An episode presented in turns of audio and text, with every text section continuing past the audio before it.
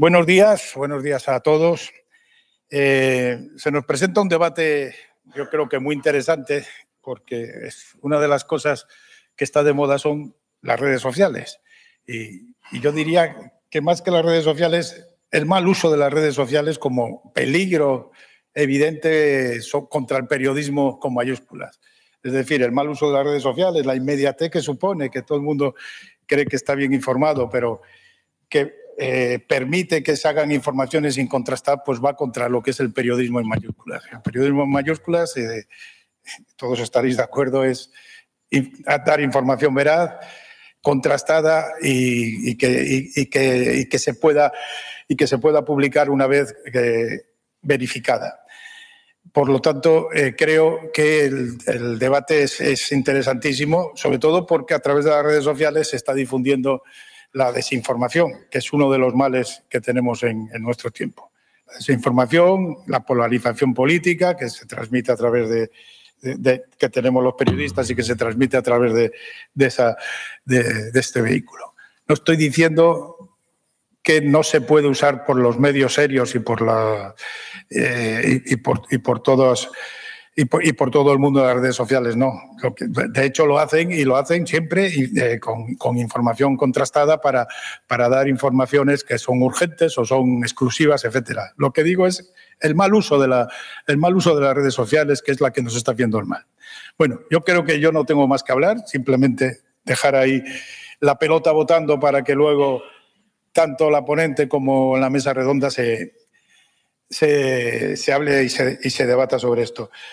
Eh, la ponente es Cristina Villa Ifón, que es directora de Innovación, Investigación y Estrategia Digital de la Corporación Catalana de Midjan Audiovisuales. Lo habré pronunciado mal, pero lo tradujo, de medios audiovisuales. Eh, así que nada, Cristina, te doy la palabra. Gracias.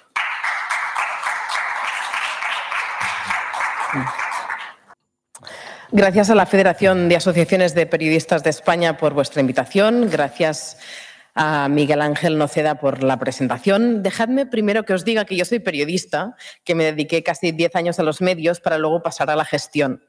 Así que hablo como parte del gremio por si al final de la exposición a alguien también le surge alguna duda.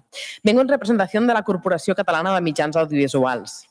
Para los que no la conozcáis, es el ente que gestiona los canales de televisión y radio públicos en Cataluña, TV3 y Cataluña Radio, quizá os suenen más, con cuatro canales lineales de televisión y cuatro de radio.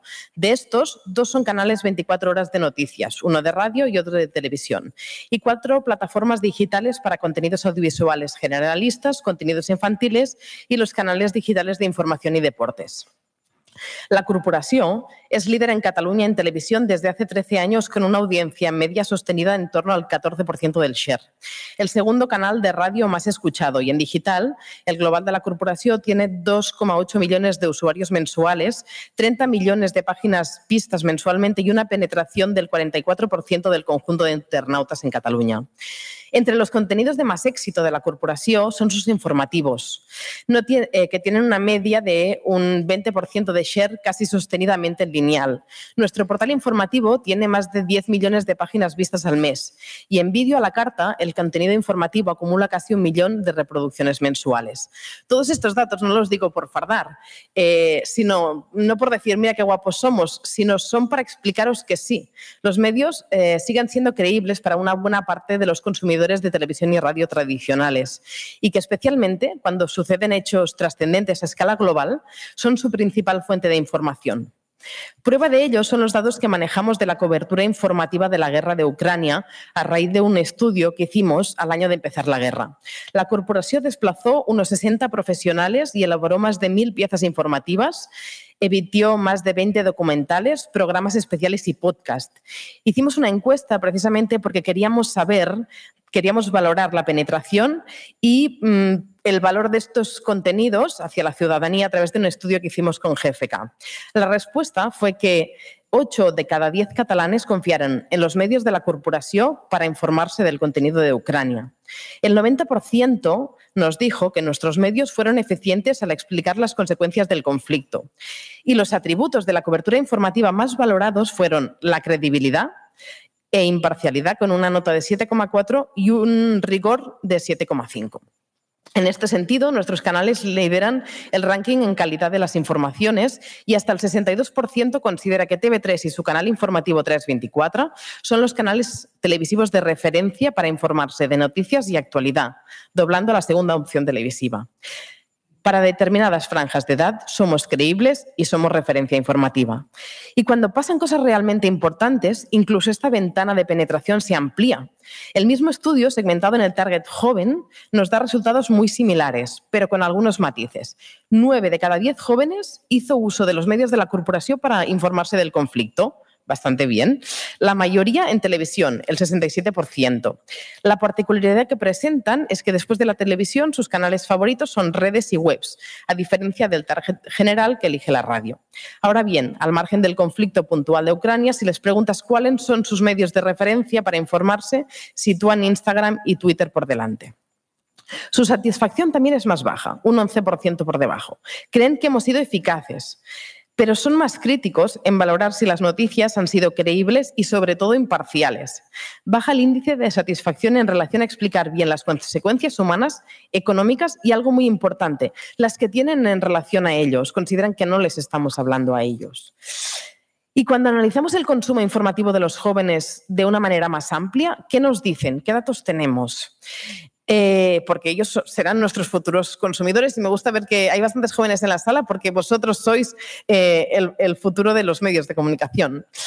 Todas las principales corporaciones y grupos audiovisuales estamos preocupados por conocer al público joven, eh, cuáles son sus inquietudes y por eso también acabamos de hacer un estudio de hábitos de consumo entre público joven de 13 a 25 años que hemos hecho con Yesop. Dejadme leer algunas expresiones literales que algunos jóvenes nos han transmitido. No quiero invertir en mirar desgracias, ya tengo las mías. Explican noticias como si fueran de interés para todo el mundo. Lo que es relevante lo manipulan. Hay noticias que no sacan. Prefiero una noticia de alguien a quien no conozco que de un periódico. De los periodistas me fío menos porque habrán estudiado para engañarme. Les pagarán para que me digan lo que la empresa quiere. Esa es su opinión, literal, he cogido los verbatims del estudio que hicimos entre 800 eh, jóvenes, tanto en, encuestas como grupos focales. Si nos creemos sus afirmaciones, ciertamente lo tenemos un, poco negro. Diariamente, el 88% de los jóvenes en Cataluña entran en redes sociales y reconocen pasar 3,4 3 eh, horas y 48 minutos en redes a diario de media. Por lo tanto, la batalla de la credibilidad ahora la discutiremos. La del tiempo está claro que la están ganando. Cuando les preguntamos sobre televisiones tradicionales, para ellos tienen una importancia residual. La perciben como poco relevante, para adultos, anticuada, sesgada, poco libre en relación a los contenidos y rígida en cuanto al formato. Ah, y si alguna vez miran un telediario es porque lo ponen los padres. A pesar de ello, un 53% dice estar mucho o bastante interesado por las noticias de actualidad. Vamos bien, tenemos una, ventana de oportunidad. Y para el 58% las redes ya son su principal fuente de información, muy, muy por encima de cualquier otro medio. De hecho, los medios tradicionales, televisión, prensa y radio son mencionados solo por el 28%. La televisión, el 21%, es claramente más utilizada que la prensa, un 5% y la radio, un 2%. También Reuters lo dice. Según el informe digital de New Report de 2022, hecho en 44 países, el 39% de los jóvenes entre 18 y 24 años afirma que las redes son su fuente principal para conocer la actualidad. Cuando se trata de informarse, pues, ¿qué quieren? En general, los jóvenes consideran importante estar informado y al día, pero lejos de las noticias de los medios tradicionales. Estos son focos de críticas y lo verbalizan, ya, ya lo habéis escuchado. Por eso tienden a buscar formas diferentes de informarse. Dicen que valoran fuentes con menos censura, valoran que estén actualizados al momento, que haya más de un emisor para poder comparar. Ojo, aquí sí recurren a los medios tradicionales a través de las búsquedas en Google para comparar lo que ellos reciben a través de las redes sociales. Dinámicas, resumidas y visuales. Temáticas diferentes, no solo las noticias que dan en los diarios y en la televisión, integradas en sus redes, eh, redes sociales y en cualquier momento.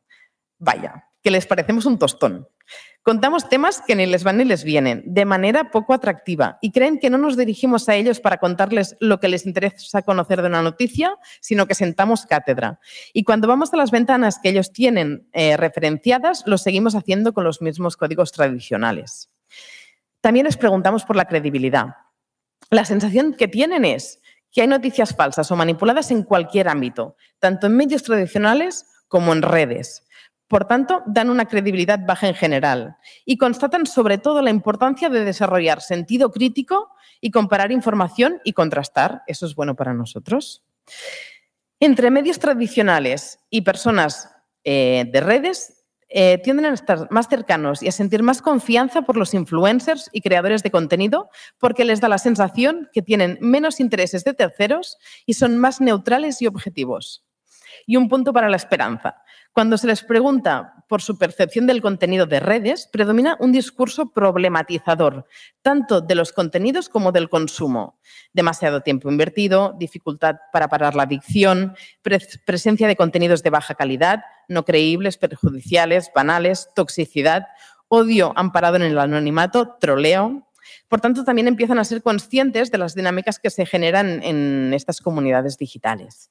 Su orden de preferencia ah, de, los que se quieren, de los que se quieren informar es Twitter para seguir tendencias, leer medios, bueno, bien, eh, búsqueda de un tema concreto, TikTok para resúmenes deportivos, noticias, temas de actualidad, trends, YouTube, Instagram, Google, Facebook y luego dicen, y los telenoticias y la radio para los padres. Estos estudios refuerzan algunas de las intuiciones que ya teníamos. Así pues, volviendo un poco a la pregunta inicial de la conferencia, ¿están ganando la batalla de la credibilidad las redes sociales o los medios de comunicación? De hecho, os dejo algunos elementos para empezar a abrir el debate. Yo os expongo los datos y os dejo elementos para abrir el debate. Claramente entre los jóvenes sí. En un contexto de transformación digital y la progresiva y continua aparición de nuevos formatos y nuevas formas de acceder al contenido audiovisual, se constata un alejamiento de los jóvenes de los medios eh, audiovisuales tradicionales. Lo que es seguro es que están ganando la batalla por el tiempo y la de la atención también. ¿Cuánto de esto es parte de nuestra responsabilidad? ¿Les estamos hablando de lo que les interesa con sus códigos e intentando responder a sus preguntas? ¿El formato y el canal hacen el medio? En redes también están los medios de comunicación. Por tanto, ¿qué podemos ofrecer? ¿Qué podemos hacer para ser más atractivos, hablar su lenguaje y dar respuesta a sus inquietudes? Yo creo que en parte la humildad, hablarles de igual a igual, adoptando estos nuevos eh, lenguajes eh, narrativos y esta personalización de hablar a tú, dirigiéndote a ti, para ti, para ellos. Los medios están exentos de las fake news. Hablar de credibilidad desde la posición de los medios tradicionales en referencia a nuevos creadores es cuanto menos un poco osada. La fuente sigue siendo un elemento muy relevante, siempre lo ha sido. También ahora para ellos la fuente es muy relevante, pero es otra. Los prescriptores se ganarán o perderán también su credibilidad y de momento han ganado espacio. La, democratización del acceso a la creación ha cambiado el tradicional esquema emisor-mensaje-receptor. El emisor se ha democratizado, se ha atomizado y todo el mundo puede ser emisor. El mensaje también es más directo y el receptor ya no es un espectador pasivo, sino que forma parte de la comunicación, con su interacción y participación. Una de las cosas que claramente ha cambiado es que la comunicación ya no es unidireccional. O será bidireccional o ya no será, ya no tendremos su atención. Por todo ello, sí que creo que los medios de comunicación tradicionales tenemos un plus de responsabilidad con la sociedad. Combatir la desinformación y las fake news. Romper con la promoción de las desigualdades y fomento de los estereotipos desde contenidos basados en las lógicas del clic y la viralidad la homogenización de los contenidos y la estandarización de las tendencias culturales más mainstream, ¿no? siempre buscando ser el trending topic, ¿no? y la desatención a la diversidad cultural. Y específicamente en el ámbito informativo, la velocidad de las redes sociales, la inmediatez, todos compitiendo eh, por condiciona el relato, por ser el primero, por la viralización, puede llegar a condicionar una visión muy simplificada, con una mirada exagerada y con tendencias a los extremos que se polarizan, para ganar precisamente esta batalla del clic. ¿no? ¿Qué estamos haciendo y hacia dónde avanzamos en la corporación? Para nosotros, que somos un servicio público, acercar la realidad y hacerlo con calidad, de forma plural y rigurosa, es uno de los cores de nuestra empresa. Y como queremos seguir siendo referentes y como parte de nuestra esencia, es necesario garantizar que los jóvenes accedan a contenidos plurales, diversos, rigurosos y con clara vocación de protegerlos precisamente frente al mal uso de los algoritmos y las noticias falsas.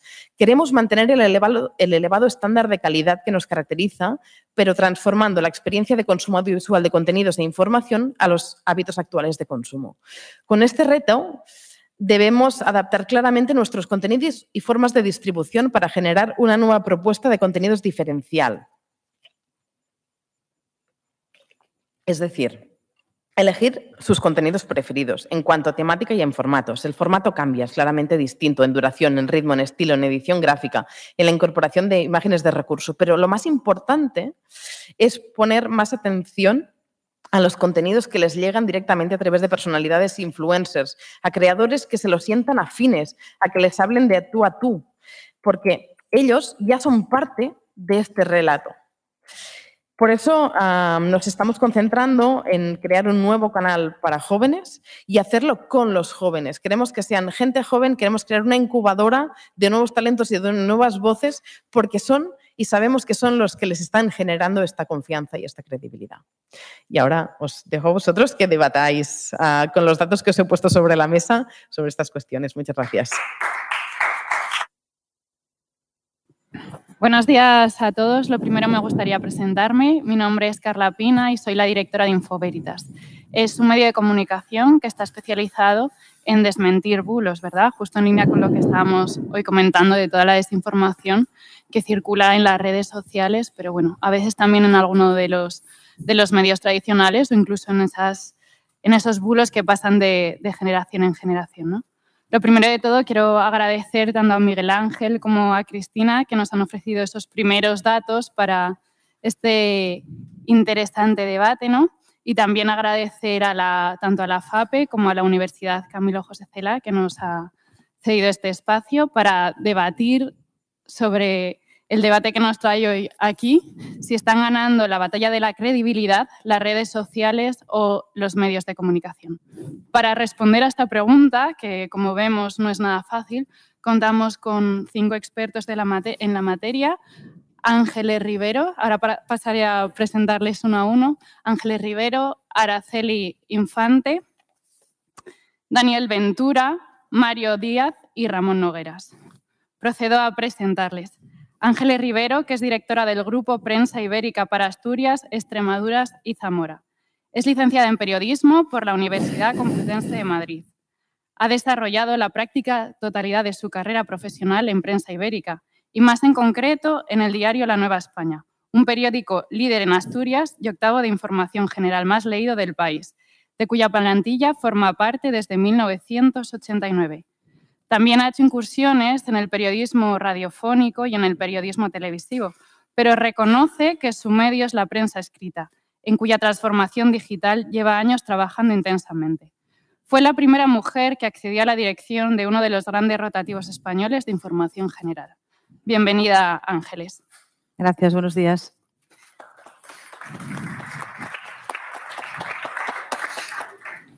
Tenemos también con nosotros a Daniel Ventura, que es jefe digital de programas en la cadena SED y además es profesor en la Escuela de Periodismo del país.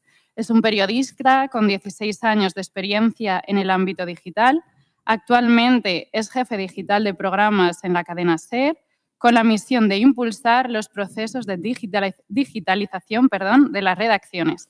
Antes fue el director del Huffington Post, que seguro que conocéis todos este medio, uno de los primeros diarios nativos digitales en España y uno de los periódicos generalistas más leídos de España en Internet. Anteriormente, también en el Huffington Post, fue jefe de producto y desarrollo, con especial foco en la ideación y desarrollo de productos editoriales. Bienvenido también a esta, a esta jornada, Daniel. Gracias.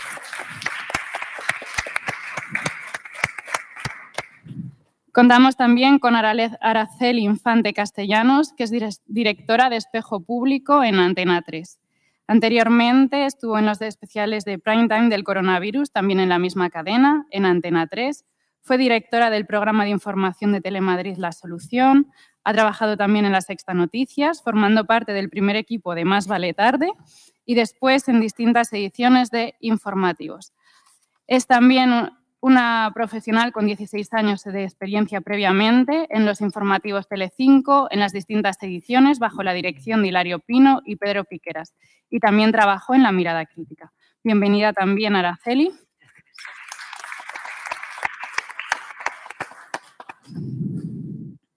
Tenemos también hoy aquí a Mario Díaz, que es director adjunto del Español, es licenciado en Ciencias de la Información por la Universidad Complutense de Madrid, formó parte de la sección de deportes del diario El Mundo durante 14 años y posteriormente, en el año 2015, dio el salto al Español, donde progresivamente ha ocupado diferentes cargos como redactor jefe de deportes, redactor jefe de fin de semana, subdirector y finalmente director adjunto, que es el cargo que hoy ocupa, con las funciones de responsable editorial del periódico más leído en España.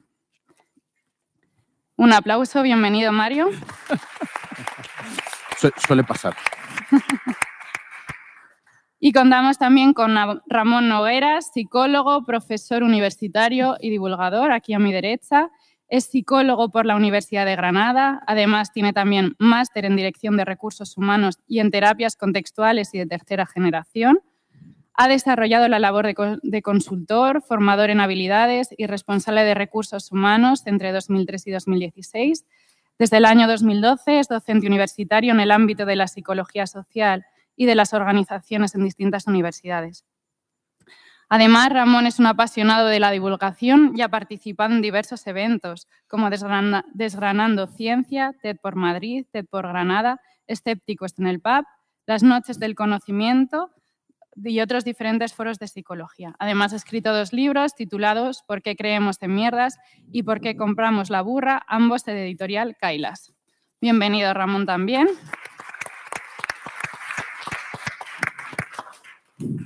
Perfecto. Pues como comentaba Cristina al principio, desde, verdad, desde que todos tenemos esto, imagino que a todos os suena, ¿verdad? Un dispositivo móvil con acceso a Internet en nuestros bolsillos, el ecosistema informativo ha cambiado de manera radical. Este acelerón informativo ha provocado que recibamos una sobredosis tanto de información como de desinformación que muchas veces nos es difícil digerir. Recibimos todos los días un bombardeo constante, como digo, de información y de desinformación, independientemente de si estamos en clase, si estamos en el trabajo o si nos encontramos de vacaciones. ¿no? ¿Y por qué sucede esto? Por la manera que nos informamos. Como también adelantaba nuestra compañera Cristina, tan acertadamente, antes nos informábamos a través de los medios tradicionales, ¿verdad? Lo decían, lo comentaba sobre todo vuestros padres precisamente que se informaban a través de la radio, a través de la televisión o a través del periódico. ¿Y qué sucedía? Que era una manera de informarnos muy activa, porque normalmente veíamos un programa de televisión un informativo de principio a fin, o también nos leíamos el periódico de principio al fin, con el objetivo, ¿verdad?, de, bueno, de amortizar esos dos euros que nos había costado el periódico que nos leíamos hasta las esquelas. Y ahora, ¿qué sucede? Pues que nos informamos a través de las pantallas y, esto no lo digo yo, que yo soy verificadora y siempre verifico todos los datos.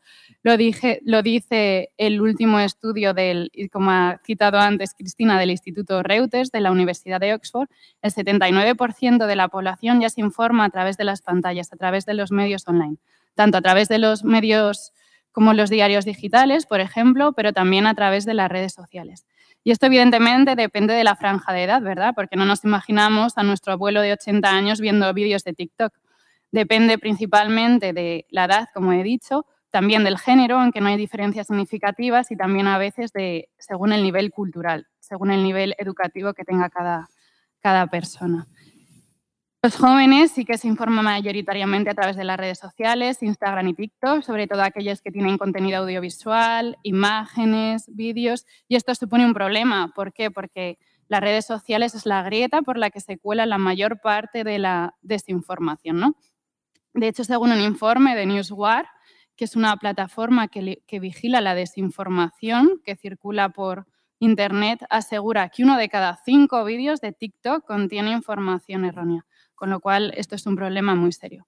Tampoco contribuye a cambiar ese patrón que estamos viendo de que los jóvenes informan a través de las redes sociales, bueno, que la confianza que tienen algunos ciudadanos o parte de los ciudadanos en los medios de comunicación, como también adelantaba antes Cristina, está bajo mínimos, ¿verdad? Consideran que responden a intereses partidistas o ya sea a un partido político o a determinados intereses empresariales.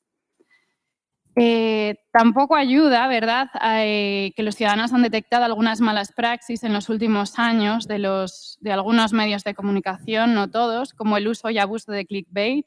Todos sabéis qué es, el uso de como gancho de un titular que nada tiene que ver con el texto, el abuso también de mezclar el contenido informativo y la opinión que los ciudadanos no saben no son capaces de discernir, el uso de branded content como si fuera contenido informativo, también la baja representación de ciertos colectivos o estereotipar ciertos colectivos, ¿no?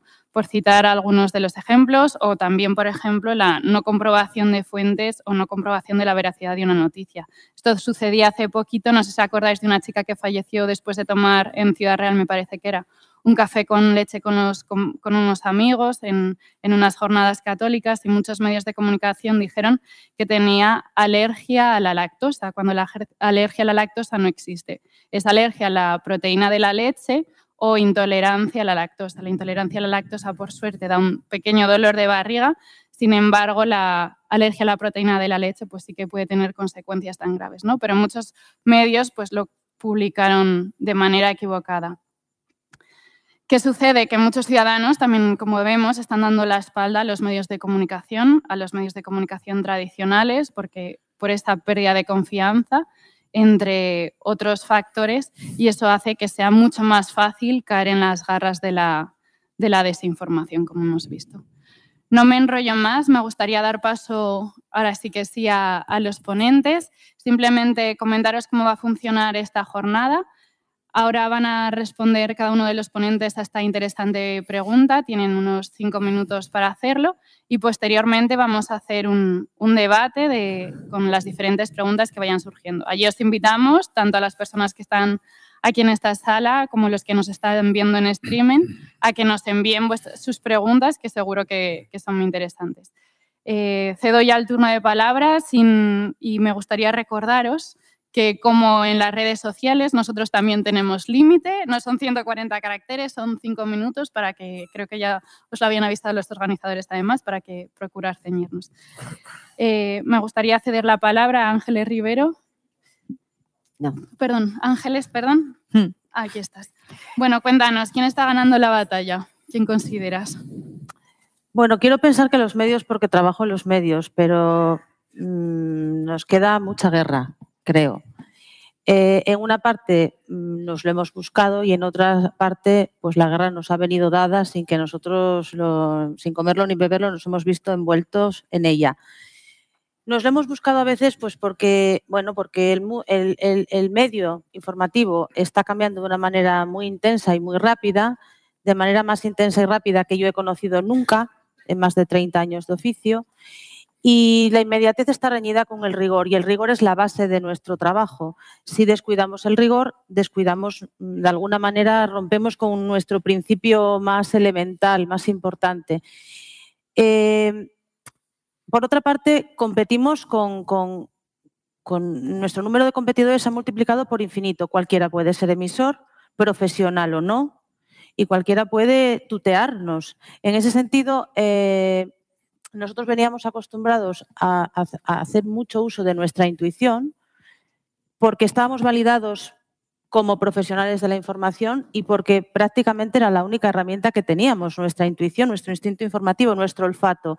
Ahora mismo la tecnología nos proporciona mm, otras muchas herramientas. La data nos permite precisamente, antes lo decías Cristina, no es una comunicación unidireccional y la data nos ayuda mucho a saber qué espera el, receptor de nosotros, nos ayuda a adecuar nuestras, nuestros principios, nuestros valores, nuestro olfato a lo que realmente está demandando eh, el público. Creo que para ganar la guerra, no solo la batalla, sino la guerra, creo que los periodistas nos tenemos que poner... Eh, deberes. Creo que es un, eh, eh, vivimos un momento para excelentes periodistas. Los mediocres no tienen sitio porque son rápidos, son desalojados. Es decir, en otro momento podía podía tener alguna oportunidad el periodismo mediocre, pero en este momento creo que ninguna porque es muy difícil abrirse paso.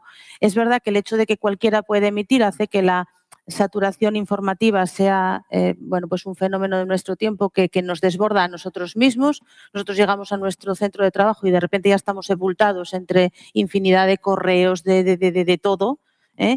Y es difícil eh, es difícil mantener un norte, un camino en este, en este ecosistema. Incluso los periodistas muchas veces caemos en, la, en, la, en, en, las redes de las redes, valga la redundancia, o nos, nos, fiamos de información que no es fiable, porque incluso para distinguir lo verdadero de lo falso hace falta una preparación mutante, que no es siempre la misma, porque todo va evolucionando y que en algunas ocasiones no tenemos. Yo creo que la batalla de la credibilidad se está ganando más en capas de la población que tenían una relación más habitual y más constante. Si me paso, dime, porque no me di cuenta de que empecé. Pero mm, digo, entre capas de la población más acostumbradas a consumir información en los medios tradicionales. Es verdad también que, bueno, por lo menos en mi yo creo que los medios de comunicación nunca han sido cosa de niños y poco de jóvenes. Porque yo recuerdo cuando empecé a hacer periodismo, mm, leer el periódico entre mis amigos no era nada habitual, más bien era una rareza. Te quiero decir, tener 18 años y leer un periódico era. Y bueno, yo me lo encontraba ahí en la mesa del desayuno todos los días, que lo tenían ahí mis padres, y digo, no me interesa nada lo que cuenta. Hasta que se despertó un poco el gusanillo de hacer eh, periodismo, no me interesaba gran cosa. Entonces, bueno, creo que los periodistas tenemos que ponernos deberes y luego yo creo que también a las redes hay que ponerles obligaciones, porque en muchas ocasiones hacemos nuestro trabajo eh, en un marco eh, desigual. Me refiero, mm, al no tener la consideración de medios de comunicación, no se, no, se, no se responsabilizan o no se les responsabiliza de nada y pueden hacer cualquier cosa. Y a veces cualquier cosa no va en contra de la información. Voy a poner un ejemplo. Eh, un suceso. Eh, si una emisora de radio, un canal de televisión, un periódico quiere hacer uso de una identidad para acercar esa noticia a su receptor o de una imagen, porque vale más que mil palabras, mm, tiene mil frenos, se puede sentar muy fácilmente en el banquillo, le pueden reclamar daños y perjuicios, etcétera, etcétera. Y en realidad, en el periódico lo vemos a diario, la fotografía o el testimonio gráfico tal está en todas partes, menos en los medios tradicionales que tienen que cumplir unas normas que los demás no. Yo creo que esa desigualdad de... Yo creo que tenemos que competir, pero en un contexto de igualdad y que los emisores sean eh, personas físicas o jurídicas, que decir, sean empresas o, tal, o sean particulares, han de ser de alguna manera responsables de, lo que emiten. Porque realmente ya no se trata, esto de ganar la credibilidad a las redes ya no se trata solo, en mi opinión, de que a los periodistas o a las eh, corporaciones mm, les vaya mejor o peor, sino que la desinformación eh, tiene consecuencias, consecuencias en la calidad democrática de nuestra sociedad, consecuencia en la formación de nuestro espíritu crítico, consecuencia en nuestra eh, eh, en nuestro grado de vulnerabilidad, creo que estar desinformados o mal informados nos hace manipulables, débiles y mucho más a merced de cualquiera que quiera aprovecharse de nosotros. Y eso es lo verdaderamente, en mi opinión, relevante. No sé si ya me estoy yendo de tiempo. Perfecto. Bueno, perfecto. Podemos dejarlo aquí. Has cumplido los, los cinco minutos. Pasamos, cedemos el turno de palabra mm, a Daniel, por favor, si nos puedes contar tu visión sobre quién está ganando esta batalla. Voy a intentar limitarme a los cinco minutos, pero eh, lo que ha contado Cristina me ha abierto muchos melones. Voy a intentar, eh, voy a intentar contarlo de una manera ordenada. Mi, formación de, historiador me lleva muchas veces a buscar antecedentes y creo que es bueno que, que en esta cuestión veamos dos cosas, dos antecedentes históricos que están, por desgracia, bastante de actualidad. Ucrania y Trump. Cuando hablamos de, cuando hablamos de desinformación, podemos remontarnos a la Ucrania del año 2000, cuando Rusia empieza a preparar una campaña para hacerse con una parte del territorio ucraniano. Rusia crea una unidad de trolls cibernéticos que se encargan desde una oficina de San Petersburgo de eh, controlar el relato sobre eh, lo que estaba pasando en Ucrania y lo que Rusia quería que ocurriera en Ucrania. Y en ese momento es probablemente el primer momento de la historia en el que se ponen en marcha estrategias de desinformación digital a gran escala. ¿Qué hacen esos trolls de San Petersburgo? Eh, crean un relato para aquellas personas de izquierdas que se acercan a la información que, estaba, que se estaba dando sobre Ucrania. Y a esas personas de izquierdas les trasladan que aquellos ucranianos que eran partidarios de que Ucrania se mantuviese independiente eran poco menos que nazis. Esto seguramente os sonará. Esta idea, cuando estalló el conflicto en febrero del año pasado, eh, también se barajó esta idea desde algunos medios, eh, algunos medios rusos, se barajó la idea de que, bueno, de que Ucrania, eh, buena parte del ejército ucraniano estaba infiltrado de unidades filonazis. Ah, este, este, mismo ejército de trolls eh, creó un relato específico para aquellas personas de derechas que se acercaban a la información sobre Ucrania. Y a esas personas de derechas se les trasladaba que los partidarios de la independencia de Ucrania respondían a los intereses de una conspiración eh, sionista. Son, como veis, dos relatos que no casan entre sí, son, son ilógicos, pero respondían a la necesidad de desestabilización que tenía esa unidad creada por, creada por Rusia para influir digitalmente en su conflicto con Ucrania. Nos desplazamos un poco en el tiempo hacia adelante y vamos a Estados Unidos, a las elecciones que acaba ganando Trump, las primeras elecciones que acaba ganando Trump. En esas elecciones es en las primeras en las que Rusia pone en marcha a gran escala, parece, las técnicas que había puesto eh, a ensayar y que había ido perfeccionando en Ucrania. Es imposible determinar hasta qué punto esas campañas de desinformación digitales que se desarrollan sobre todo en redes sociales eh, afectan al resultado de unas elecciones. Pero hay algunos ejemplos, hay primero un modo de funcionar que tenemos que conocer, imagino que sois estudiantes de periodismo, por eso estáis aquí. Tenéis que conocer, creo, y de eso hablaré después si me da tiempo, eh, es, importante para las redacciones conocer cómo funciona la desinformación, para estar armados frente a ella. Pero bueno, vuelvo al, vuelvo al relato. En Estados Unidos lo que ocurrió fue, se crearon eh, esta unidad de, trolls del ejército ruso, lo que crea son tres capas crea una primera capa de medios locales falsos que generan noticias, que incluso cambian noticias publicadas por medios reales para que respondan a los intereses del relato. Crean una segunda capa, que es una capa de organizaciones sociales falsas. Organizaciones, por ejemplo, que denuncian el racismo en Estados Unidos. Bueno, crearon también perfiles y páginas web falsas de organizaciones de ese tipo.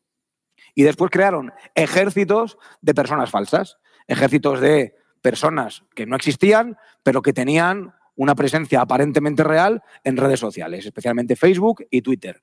¿Qué pasaba? Cada vez que ese primer nivel de información generaba una información falsa, se propagaba a través de los perfiles de todos los demás y se dominaba el relato, porque parecía una cosa que era falsa y que nacía de la nada, parecía una cosa real que se trasladaba e incluso algunos de esos perfiles de personas falsas, buscad, os recomiendo que busquéis después el caso de Jenna Abrams, acabaron convirtiéndose en personas reales y se convirtieron en eh, personas que aparecían citadas en medios de comunicación, en medios de comunicación serios, que aparecía, sus tweets aparecían en informaciones políticas de la BBC o de la CNN o de la cadena ABC.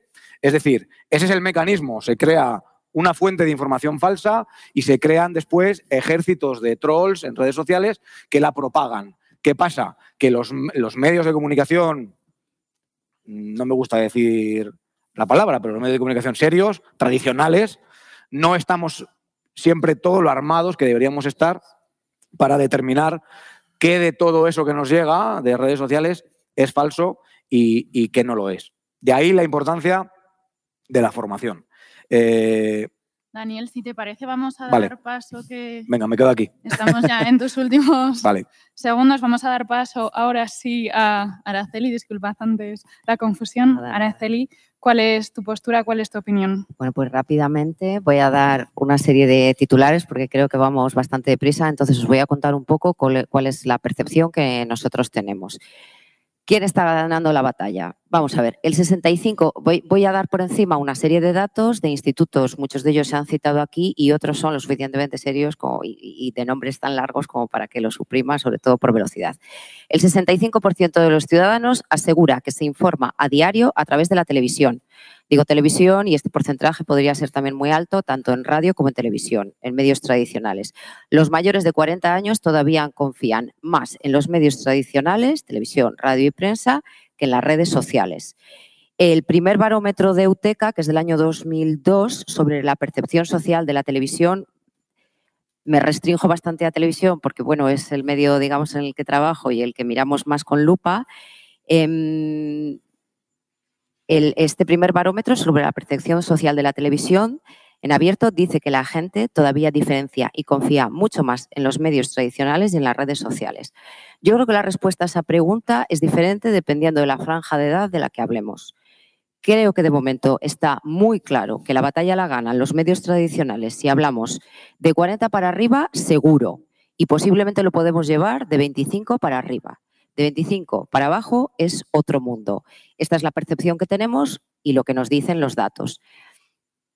Eh, lo que parece ser que ocurre, mmm, lo digo porque para preparar esta charla he hablado con varios compañeros que dan clases en universidades y que tienen a diario contacto con gente joven, estudiantes como vosotros, es que eh, los menores de 25 años están principalmente interesados en el contenido y no en la fuente de la que vienen. Y esto para nosotros es muy sorprendente porque para nosotros, o sea, hablo de en general en la redacción, que esto lo hemos comentado más de una vez, para nosotros en la fuente está todo.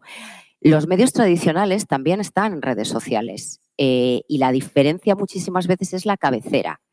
El país, el mundo, ABC, la SER, tienen, aunque estén en redes sociales, tienen detrás de esa marca una flota entera, cada vez más mermada, eso en todos los sitios, de profesionales que intentan dar la mejor información y sobre todo la información contrastada. En lo que respecta a nosotros, yo os puedo decir que en la redacción cada vez tardamos más tiempo y dedicamos más tiempo en confirmar las noticias porque nos pueden venir por sitios distintos. En general hay confianza si esa noticia la da pues incluso un competidor tuyo podría decir, si Ana Rosa dice algo, si Televisión Española dice algo que tú todavía no has dado, no te voy a decir que nosotros decimos lanzarte a la piscina, empezamos a hacer llamadas porque se hacen llamadas, pero confiamos en que detrás de esos medios hay gente que utiliza pues las mismas maneras de trabajar que nosotros. El problema es cuando te empieza a venir de eh, redes sociales, de gente a la que no conoces y que no sabemos por qué cuelga determinadas cosas. Eh, efectivamente, una de las cosas que también eh, más me preocupa, que ha apuntado muy bien eh, Cristina y que efectivamente tenemos detectado y que a mí me parece muy preocupante es que sabemos que la gente joven lo que nos dice cuando ve noticias es que no quiere ver desgracias ni cosas que no les guste. Claro, en un contexto de pandemia, volcán, lo añado, porque en realidad ahí lo que estábamos viendo era como muchas personas como nosotros, incluso que hablaban la misma lengua, perdían sus viviendas, en realidad su vida, pandemia, volcán, guerra a las puertas de Europa, crisis económica. Las encuestas dicen que la mitad del país se ha marchado esta Semana Santa como que no hubieran verana, como que no hubieran mañana. Eh, Dicen también las encuestas que ya hemos más o menos dilapidado los ahorros de la pandemia, un IPC disparado, no hay nada para reservar en ningún sitio y todo está a tope, la mitad del país gastando a lo loco, la otra mitad sin poderse ir. Claro, pero todas estas noticias la gente joven no las quiere ver. O sea, es que, eh, y hablo de lo preocupante porque eh, gran parte de nuestro oficio está en contar lo que pasa a nuestro alrededor. Y no siempre es estupendo. Y yo creo que eh, los periodistas también tenemos una especie, tenemos que tener una especie de punto chiita de puede que no sea lo que más audiencia me da, y lo digo en mi caso, y pensad que nosotros tenemos los programas en la mañana, tenemos competencia muy dura en general Eh, las televisiones tenemos competencia muy dura, pero nosotros enfrente tenemos el mismo contenido, con lo cual mm, nos las tenemos tiesas. Em, claro, ¿qué contenidos das para que le guste al de enfrente, que sea agradable, que no refleje la realidad? Hay veces que como, yo creo que como directora, pero mis editores y pues tienes que llegar y decir, bueno, pues es que a lo mejor no es lo que más te gusta oír, pero es lo que yo creo que por responsabilidad hoy debes de oír. Y ese punto chita también le tenemos que tener, no todos los días, pero alguno sí. Esto es una, cosa que me preocupa mucho y que, que, ha salido y que se ha esbozado antes en el estudio. Em, preparando esta conferencia he leído cosas también muy interesantes. Los medios ya no median. Bueno, cuidado. Porque si de repente empezamos a ver la cantidad de gente que a diario conecta con la televisión, a, diario conecta con las radios, a, diario lee la prensa, que ojo, eh, sigue teniendo otra medida. Yo, desde luego, yo, yo no toco un periódico, yo los tengo todos aquí, pero a diario. Y a lo mejor en mi casa hay un dispositivo y lo lee mi padre. Yo soy de una tierra, yo soy de Palencia, yo soy del norte. Em, mi padre ha sido muy de leer prensa de toda la vida, pero es que mi padre se va a la biblioteca porque le gusta la biblioteca, porque yo muchas veces te suscribo, no, le gusta la biblioteca. Y un periódico lo leen 40 personas y esto sí que es literal. Entonces, cuidado con esto de que los medios no median. Pero es verdad que la gente que viene tiene otras costumbres y hay que adaptarse, hay que escucharles y, hay que mirar qué quieren. Celi, perdona, nos estamos. sí, sí, sí. Solamente quiero decir que eh, es absolutamente fundamental, fundamental, fundamental hacer ciudadanos críticos para todos, también para esto, y que eso está en la educación y en la preparación.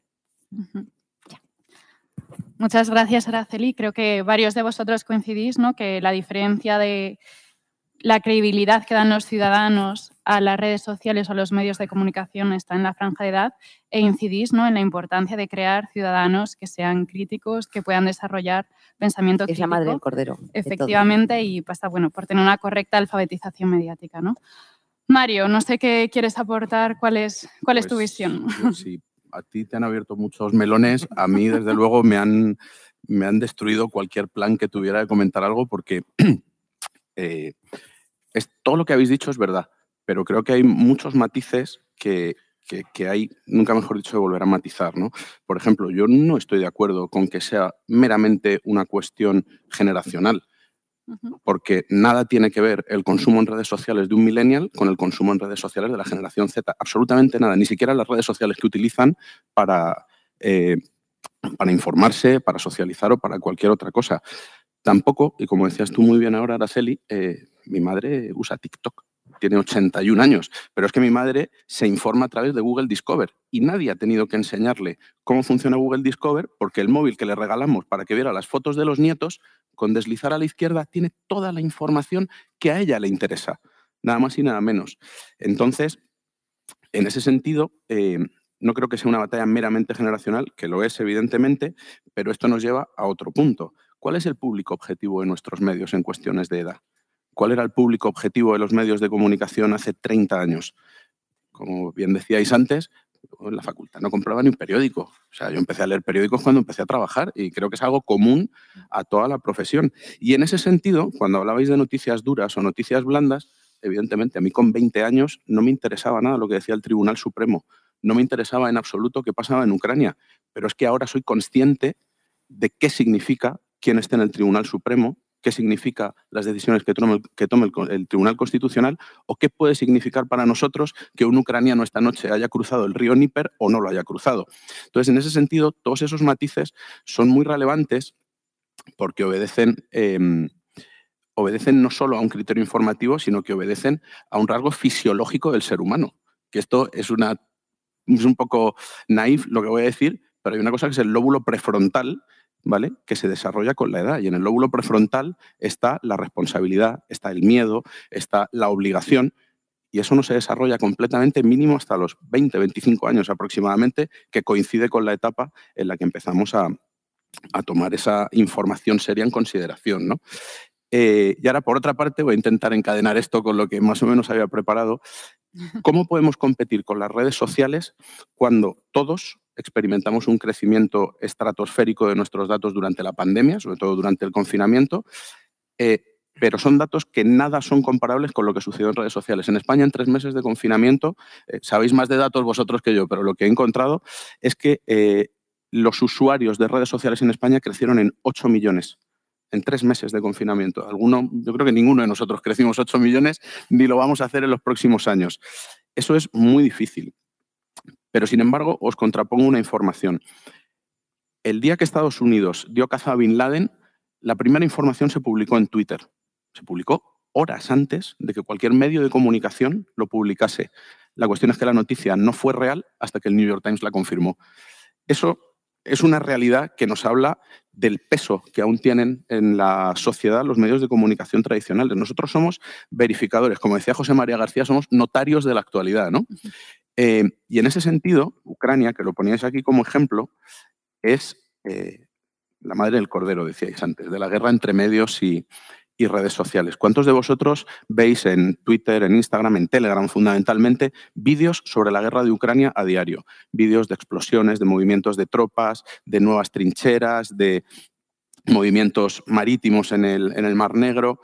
Eh, todas esas informaciones se han convertido en una base sea, los medios no podemos desdeñar esa información porque son la base sobre la que nosotros construimos a día de hoy, pero construimos otra vez a partir de la verificación. De hecho, es curioso cómo hay perfiles en redes sociales que se han convertido en verificadores de otros perfiles que son los que emiten la información. ¿Quién está ganando la guerra de la credibilidad? Sin duda, los medios. ¿Dónde están las fake news? La realidad es dónde están las fake news, dónde nacen, dónde crecen y dónde se desarrollan las fake news. Eso no es un concepto que existía con la prensa de papel hace 15 años. Eso es un concepto que ha crecido a raíz de las redes sociales. Otra cosa diferente es la desinformación. Desinformación ha existido desde que el mundo es mundo y desde que el hombre es hombre. O sea, al final, eh, poner a un espía en una autocracia para derribar el régimen con información falsa eso es desinformación, eso ha existido eh, desde todos los tiempos. Pero las fake news es otro concepto y yo creo que eh, Daniel, yo creo que Daniel lo ha explicado maravillosamente con el ejemplo de los bots rusos. O sea, hoy en día la desinformación que por desgracia los medios tradicionales, yo soy nativo digital y me considero medio tradicional, ¿eh? eso es importante, que los medios tradicionales no podemos contrarrestar. Yo no puedo contrarrestar a 700.000 cuentas fake en Twitter. Eso es imposible. nosotros, como medios, tenemos una obligación, además es muy interesante. Tú hablabas de. Mario, discúlpame, estamos ya en. última reflexión, última reflexión. Tú hablabas de formar ciudadanos críticos. Es que, objetivamente, las fake news son un problema para crecer como sociedad. O sea, son un problema para construir democracia. Eso es muy importante, eh, porque afectan a la democracia. Pero ya no es solo que tengamos la obligación de generar ciudadanos críticos, sino como Larra hace 100 años decía, la obligación de un periodista es una obligación social. Nosotros tenemos una obligación moral y social con todos los que nos rodean. Y en el momento en que desatendamos esa obligación es cuando las fake news dominarán la información y las redes sociales ganarán la batalla de la credibilidad. Muchas gracias, Mario, por, por tu punto de vista. Terminamos con los cinco minutos de Ramón Noguera. Se nos va a hablar desde su experiencia como psicólogo, así que seguro que nos abre los ojos. Pido perdón por lo que está a punto de ocurrir porque me siento un poco mal porque soy el que no es periodista y viene que cagarse un poco en todos vosotros. Pero tengo tres matices que hacer. El primer matiz que tengo que hacer es que a la excelente ponencia de Cristina le falta una parte que es importantísima, que es el análisis de las condiciones en las que vosotros hacéis el trabajo. Vosotros entiendo que sois estudiante de periodismo, si no me equivoqué de facultad y soy imbécil una vez más. Entonces, si no entendemos por qué los medios trabajan como trabajan, a toda la discusión acerca de si los jóvenes prefieren o dejan de preferir una cosa a la otra es irrelevante. Cuando los medios tienen incentivos muy poderosos para publicar eh, noticia y contenido de una determinada manera, porque eso es lo que va a traer clics, porque eso es lo que va a traer impresiones del artículo, porque eso es lo que va a traer suscriptores. Entonces, cualquier debate sobre ética que hagamos son, como dicen en mi tierra, puntas de pollas, porque no significa nada. Porque al final el periodista va a responder a su incentivo. Si tú quieres una cobertura buena sobre el terreno, eso cuesta mucha pasta, pero ya en la época de los corresponsales de guerra habían pagado que se iban al, al terreno y pasaban meses y meses allí trabajando, eso ya se acabó. El segundo aspecto con el que yo discrepo es con el tema de que las fake news se, se plantea un cierto adanismo ¿no? De, de, que esto es como una cosa muy nueva, la fake news, y aquí voy a discrepar con el compañero, son más viejas que cagar en cuclillas. Eh, en Roma había grupos de personas que se dedicaban a eh, utilizar grafitis en las paredes y los restos de Pompeya son una magnífica muestra para contar todo tipo de bulos políticos acerca de él, el político que tocase. En la Francia del cardenal Richelieu, los rebeldes de la Fronda, los frondeurs, e iban con carromatos, con panfletos, contando bulos como que, por ejemplo, el cardenal Mazarino se follaba una cabra y los leían aquellos campesinos que eran analfabetos. La diferencia con las redes sociales es una diferencia de alcance y velocidad un bulo ahora se mueve a una velocidad y tiene un alcance que nunca jamás ha tenido, porque antes la velocidad era la de la distribución del periódico, del medio material. Y el tercer aspecto, porque no me quiero hacer del tiempo, es que quizá la pregunta sobre quién va a ganar, ya no creo tanto que vayan a ganar los medios como que van a perder las redes. Porque un tema que no se está teniendo presente es que las redes sociales están en un proceso de congelación y pérdida de usuarios. De hecho, hace poco sabéis lo que es BuzzFeed, la web de, mierda esta de, desinformación, acaban de chapar porque el modelo de publicidad y ingresos basados en clics está decayendo. Incluso TikTok, que es la red social que ha tenido más rápido crecimiento en los jóvenes, está experimentando una congelación de crecimiento. Durante la pandemia se ganaron 8 millones de usuarios en España. La mayor parte de sus usuarios ya ha perdido. Facebook está muriendo. Porque es que literalmente además muchos de sus usuarios que son yayos están muriendo. Quiero decir, mis alumnos de cuarto de carrera no tocan Facebook ni con un palo de barrear olivo, porque esa es la red social de mi padre, ¿dónde va? Twitter medio medio. Para los más jovencitos, Instagram de, de Yayos. Si tenéis cuenta de Instagram, que sepáis que ya soy un abuelo, ya estáis caducos. ¿Entendéis? De forma que lo que estamos viviendo es un fenómeno que va a tener un pico ultra rápido y yo creo que va a ser como una bruja los tulipanes. Pero a mí me llama la atención una cosa. Yo para prepararme la charla he leído prensa y ahora tengo que gastar un montón de dinero en protector estomacal. Porque otra cosa que tampoco se tiene en cuenta es que hay muchas formas de mentir. Y esto no es nuevo tampoco. Una cosa que me flipa, ¿tenéis asignatura de psicología de la comunicación en el grado? Y habéis leído cosas como, por ejemplo, el efecto del framing, cómo se enmarca el experimento clásico de Kahneman de los años 70 con una pandemia que viene de Oriente y según la palabra que se utiliza se prefiere un remedio u otro cuando en realidad ambos medicamentos tienen el mismo porcentaje de efectividad. Porque yo, por ejemplo, esta mañana he leído un medio, y no voy a decir cuál porque no tengo nada de follones, eh, que afirma, por ejemplo, eh, una noticia acerca de la última resolución del gobierno sobre la ley de vivienda, etcétera, etcétera, que muy sutilmente te mete a un inquilino que no puede pagar el alquiler, pero a un inquilino regular, en el mismo saco que un inquilino que está ocupando ilegalmente un edificio de vivienda. Eso es framing, eso es mentir. No es mentir como decir ha pasado X que no ha pasado, pero es cambiar el marco de referencia y eso los medios lo hacen.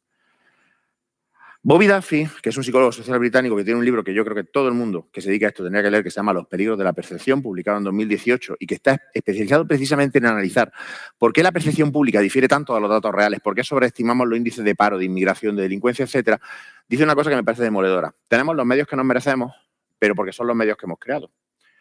Los medios nos dan lo que nosotros les pedimos que nos den, luego nos enfadamos con ellos. Pero es que tú, al final, lo que estás incentivando, ¿qué es?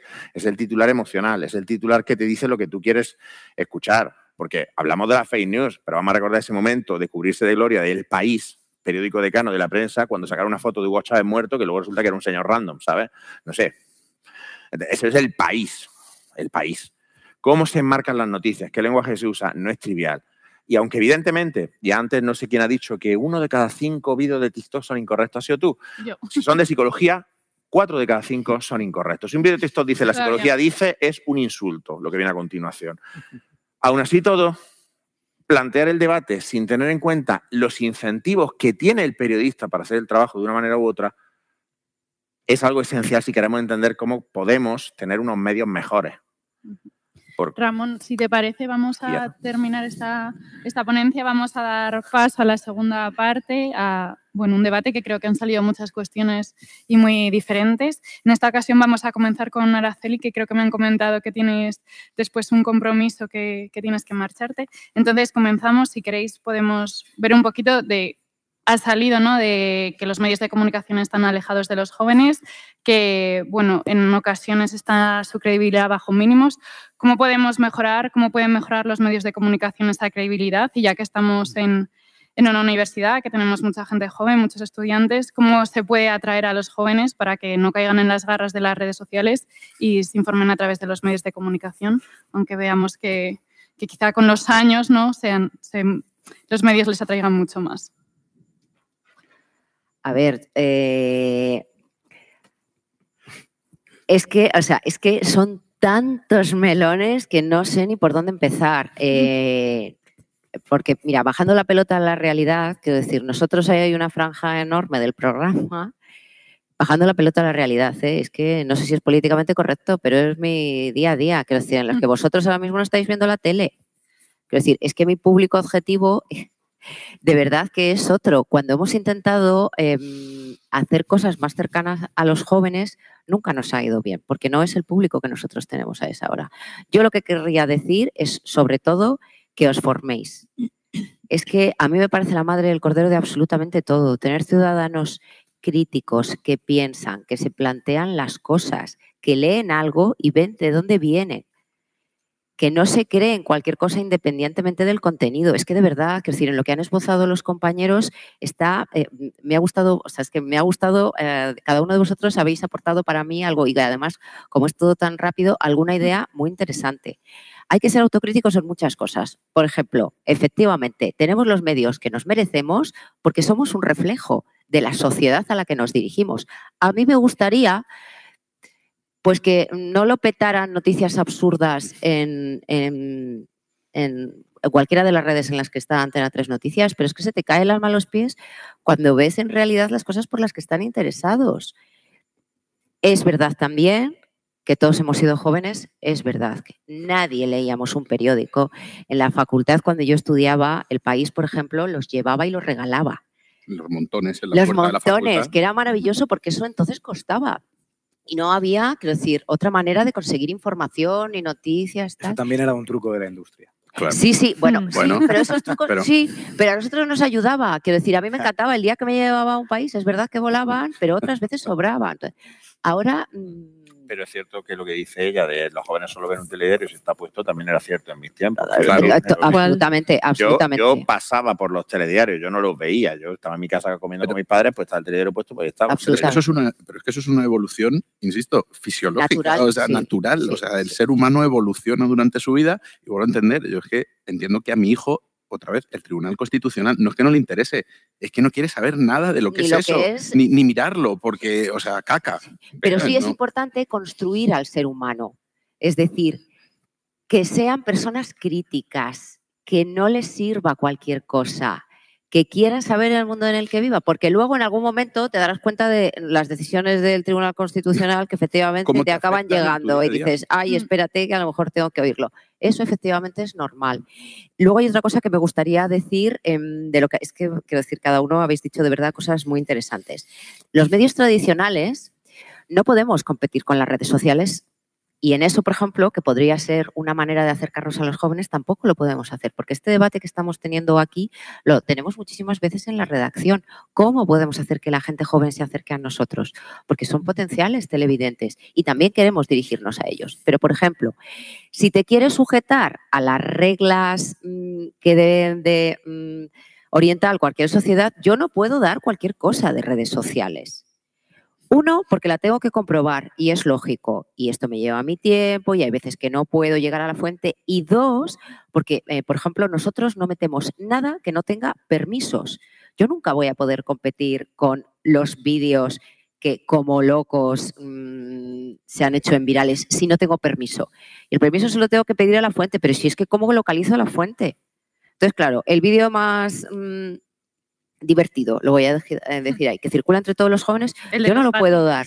Claro, aunque solo sea por acercarme a ellos, aunque solo sea por decir, entiendo que esta información es la que os gusta y quiero que la veáis, no puedo. Pero hay iniciativas como por ejemplo Infoca en TV3 que hacen una labor estupenda. Yo, mis hijas tienen 16 años y ven el Infoca, 10 y 6. Bueno, la, la de 6 años está, presente, a. Pero la de 10 años lo ve porque tiene curiosidad y bueno, pues creo que es un formato que consigue aproximarse. Y una cosa que has dicho hace un momento que me parece muy importante es, nosotros no podemos publicar cosas sin pedir permiso, nosotros no podemos poner cosas sin verificar, pero eso es una baza para construir autoridad que yo creo que los medios no están en mi opinión, utilizando suficientemente para establecerse precisamente como una referencia de confianza. Porque vamos a recordar que hace unos cuantos meses o años, una chica llamada Marina Yers va y dice que el agua deshidrata y recibe millones de me gusta y gente diciendo, madre mía, Marina, me ha abierto el ojo y yo me muero por dentro con estas cosas. Eh, Pero ¿por qué no hay un instinto de decir, voy a ver si la prensa confirma esto, voy a ver si la prensa... Por la mayor parte de la prensa lo hizo.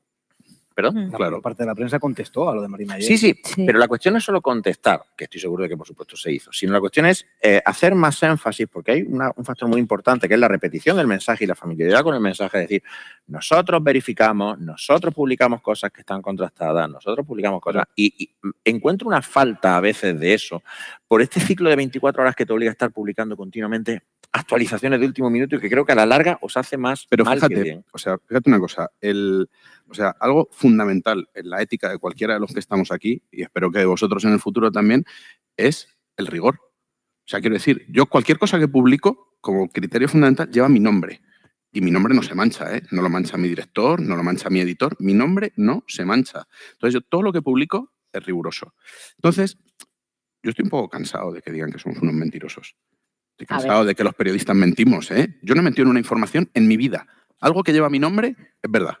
Siempre, te lo garantizo, al 100%. Bueno, Eh, perdona, lo que yo firmo, lo que yo no sé lo que haces es tú en tu ejercicio no, no, no, profesional. no, ya, yo pero- hablo no, del mío. no, No, ya, no, pero, eh, Hablo no, del mío. No, no, si O no nos vamos a pelear, que se trata de poner estas cosas encima No, de la no, no. mesa. No, no, y Se yo trata- tampoco, pero Perdona, es que una que veces. era donde yo quería llegar, es que aquí no hemos hablado, que tú lo has apuntado muy mínimamente, de que un periódico, una tele o una radio es un negocio.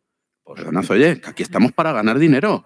Bien. No nos Y es- engañemos. y es- y si es queremos legítimo. aterrizarlo. No, Y pero vamos a ver, pero hay veces que no tenemos toda la información y algo tenemos que dar. Quiero decir, también tenemos que hacer un ejercicio de humildad No, en eso. pero eso no- Muchísimas veces nos equivocamos sin querer. No, pero, somos pero eso, pero eso es una equivocación, no es una mentira.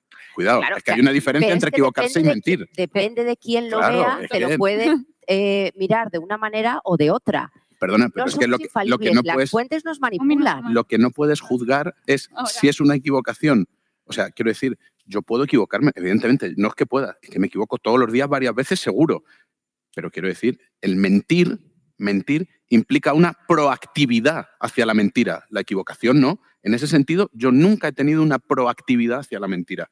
Nadie cuestiona eso. No, no, no, entiéndeme lo que quiero decir. Y quiero creer que todos mis compañeros periodistas de todos los medios ejercen la profesión desde ese punto de partida. Es cómo ve quien te lee cómo tú lo haces. Porque muchísimas veces echamos la culpa a los medios y les, y Claro. decimos que mienten y lo que ocurre es que no tienen Mm. toda la información porque la información la vamos teniendo poco a poco. Muy Porque a veces nos equivocamos, porque no tenemos las fuentes correctas y tenemos la obligación de dar esa noticia porque está en todos los sitios. Porque a ver qué medio se atreve a no dar la noticia de la que todo el mundo está hablando, aunque no lo tenga todo confirmado al 100%.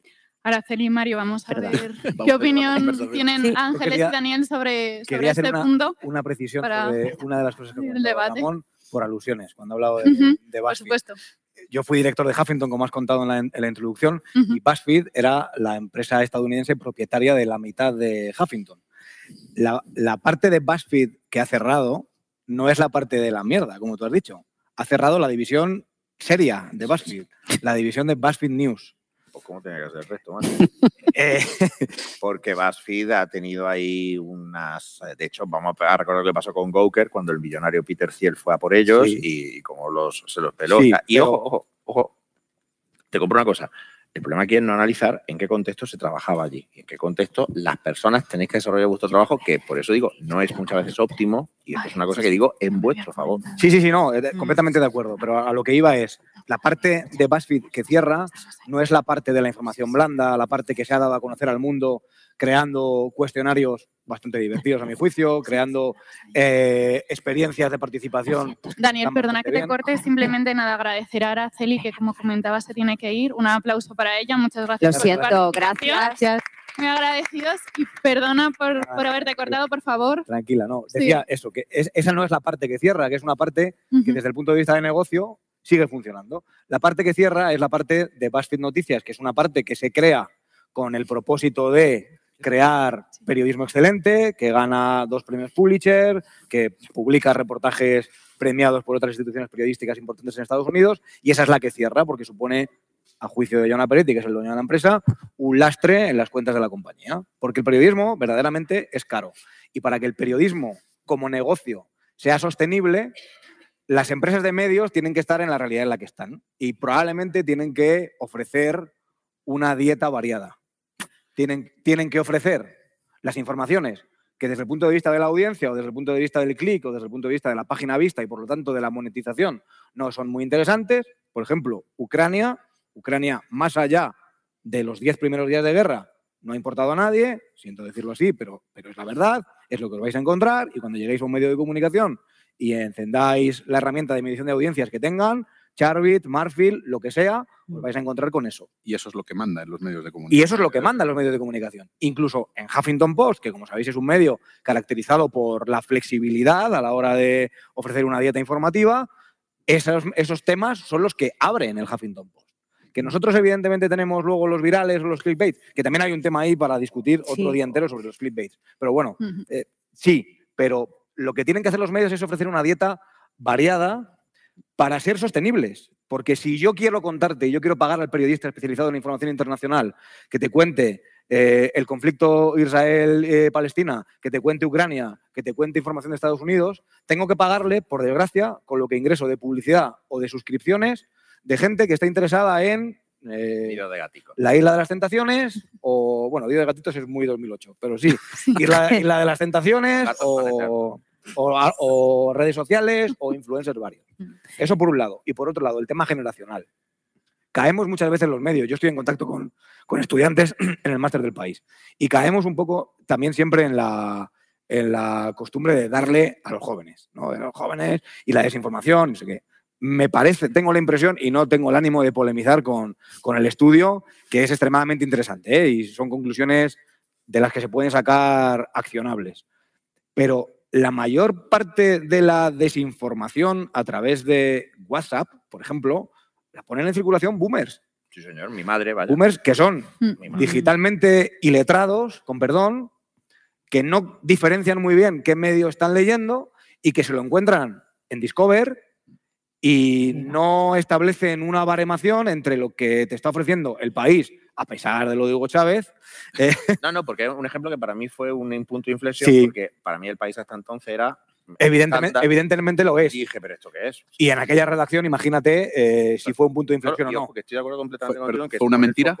No, fue una equivocación. Fue una equivocación. Exacto. Un fallo de criterio. Pero la cuestión, la cuestión, ahí estoy de acuerdo contigo, se da una caña individual a los jóvenes y se presta muy poca atención, por ejemplo, a la circulación entre personas mayores. Ahí estoy al 100% de acuerdo contigo. Y ahí hay una enorme fuente de, de- de- de propagación de verdades a medias y de informaciones que no digo yo que sean de medios falsos, pero sí es verdad que pueden ser calificados de medios pantalla que surgen en un contexto muy determinado, con una financiación muy determinada y con un propósito muy claro, que es el de contribuir a la polarización. Y ocurre en el caso de Estados Unidos, como os he contado antes al principio, y ocurre también en España. El problema es que cuando hablamos de la profesión periodística, eh, trasladamos la idea de que la profesión periodística es una profesión uniforme, eh, homogénea. Y No, por no desgracia no es así. Dentro de lo periodístico hay muchos grados de compromiso con la ética, muchos grados de Bien. compromiso con el negocio y muchos grados de compromiso con lo que se ha considerado tradicionalmente los mm, principios conductores de la profesión. Yo creo que si hay algún... Ángeles, justo. Sí, sí, yo creo que lo que nos, lo que yo creo que podemos considerar que nos une a toda la profesión es que todos los medios buscamos audiencia y relevancia, audiencia e influencia. ¿Por qué? Porque eso depende, de eso depende nuestra propia supervivencia. Entonces, la audiencia y la relevancia se busca normalmente con manos que nada tiene que saber una lo que hace la otra o no conviven con demasiada armonía. ¿Por qué? Porque muchas veces para conseguir audiencia tenemos que hacer cosas con las que a priori no nos sentimos plenamente identificados. No quiere decirse que no sean verdad, que no, que no estén rigurosamente tratadas. Quiere decirse que a priori, en nuestro concepto clásico del periodismo, entendíamos que esa no era nuestra función. O sea, que nuestra función era explicar cómo se cuece una alcachofa, sino ¿eh? en la temporada de alcachofa, sino que era pues contar la guerra de Ucrania, etcétera, etcétera. Y de alguna manera los, los, los responsables informativos de los medios somos quienes tenemos que balancear esas cosas. Es decir, con una mano cuidas la audiencia, porque sin audiencia te quedas sin posicionamiento. Es decir, luego la, la información de verdad no circula. Esto es como si haces un gran periódico, pero nadie te lo lleva al kiosco. Pues si en el transportista, si en la furgoneta, no hay nada que hacer. Bueno, pues sin, digamos que sin la, eh, sin el, el- la sal y la pimienta que, decimos nosotros, es decir, sin trabajar ciertas viralidades, pues tampoco la información relevante llega, porque el medio no tiene el posicionamiento que, el, eh, para conseguir el posicionamiento, para hacer llegar vuestro mensaje, hay que trabajar todos los frentes y hay que hacerlo de una manera, eh, bueno, pues con, con- con- con un rigor, pero hay que hacerlo y negar, o sea, mm, puedo decir mm, lo que se quiera escuchar, pero realmente si digo otra cosa estaría mintiendo. Los medios, me atrevo a decir que todos los medios trabajamos así. Y luego, a- además de esto, hay que tener el valor, el coraje, la entereza para seguir abriendo y seguir posicionando y poniendo en, en, eh, abriendo tu web o tu primera, en el caso del periódico, o tu programa, con algo que sabes que no te va a dar audiencia, pero que sabes que tienes que contar. Porque resulta que hasta a mí lo que más me gustaba de, igual esto es una, un poco un poco nostalgia, un poco revival, pero a mí lo que más me gustaba del modo clásico de, consumir la noticia, es decir, no del, del consumo no incidental, es que eh, todos los medios en cualquier formato te daban una fotografía de más, más precisa, más imprecisa, más afín a tu forma de ver el mundo o menos, pero te dan una foto del momento, una instantánea del momento en el que vivías, ¿eh? que tenía un principio y un fin. Entonces tú cogías y podías ver el conjunto del informativo o pasar el conjunto del periódico mm, o no, pero lo más seguro es que te encontrases con cosas que ni tenías ni idea y lo más importante o lo más eh, agradable en mi caso, desde mi punto de vista, podías encontrarte con cosas que jamás pensaste que te iban a interesar y de repente pues ahí descubres una cosa que dices tú, "Ps, yo esto en la vida pensé que me pudiera... El algoritmo ahora esto te lo pone más difícil porque te da más de lo que tú quieres y te da más, Mm. como decía un ejecutivo, no le, le le he citado muchas veces y te lo voy a tener que pagarle copyright. Un ejecutivo asturiano decía, mira, esto, de las, esto del algoritmo, esto es, mm, tiene su canto, decía él, porque claro, tú imagínate que eres un bruto, ¿entiendes? Y el algoritmo lo único que hace es convertirte en cada vez más bruto. Porque te dan más de lo, de lo Entonces, de alguna manera es como cuando tienes eh, eh, eh, tensión ocular, que se te va haciendo una visión tubular. Y con la visión tubular es cuando empiezas a no entender al diferente, a no entender, a- a pensar que tú estás en posesión absoluta de la razón. Y eso trae horrores. Horrores. Porque dificulta la conversación. Dificulta la conversación y nos convierte en una sociedad, como dice Marino Pérez, que igual lo conoce, psicólogo, nos convierte en una sociedad de individuos flotantes, donde estamos solos, juntos, solos, pero solos, cada uno en nuestra burbuja, con nuestra pantalla y nuestra, nuestro marco de referencias. Y me voy a callar porque si no solo hablo yo, pero vamos.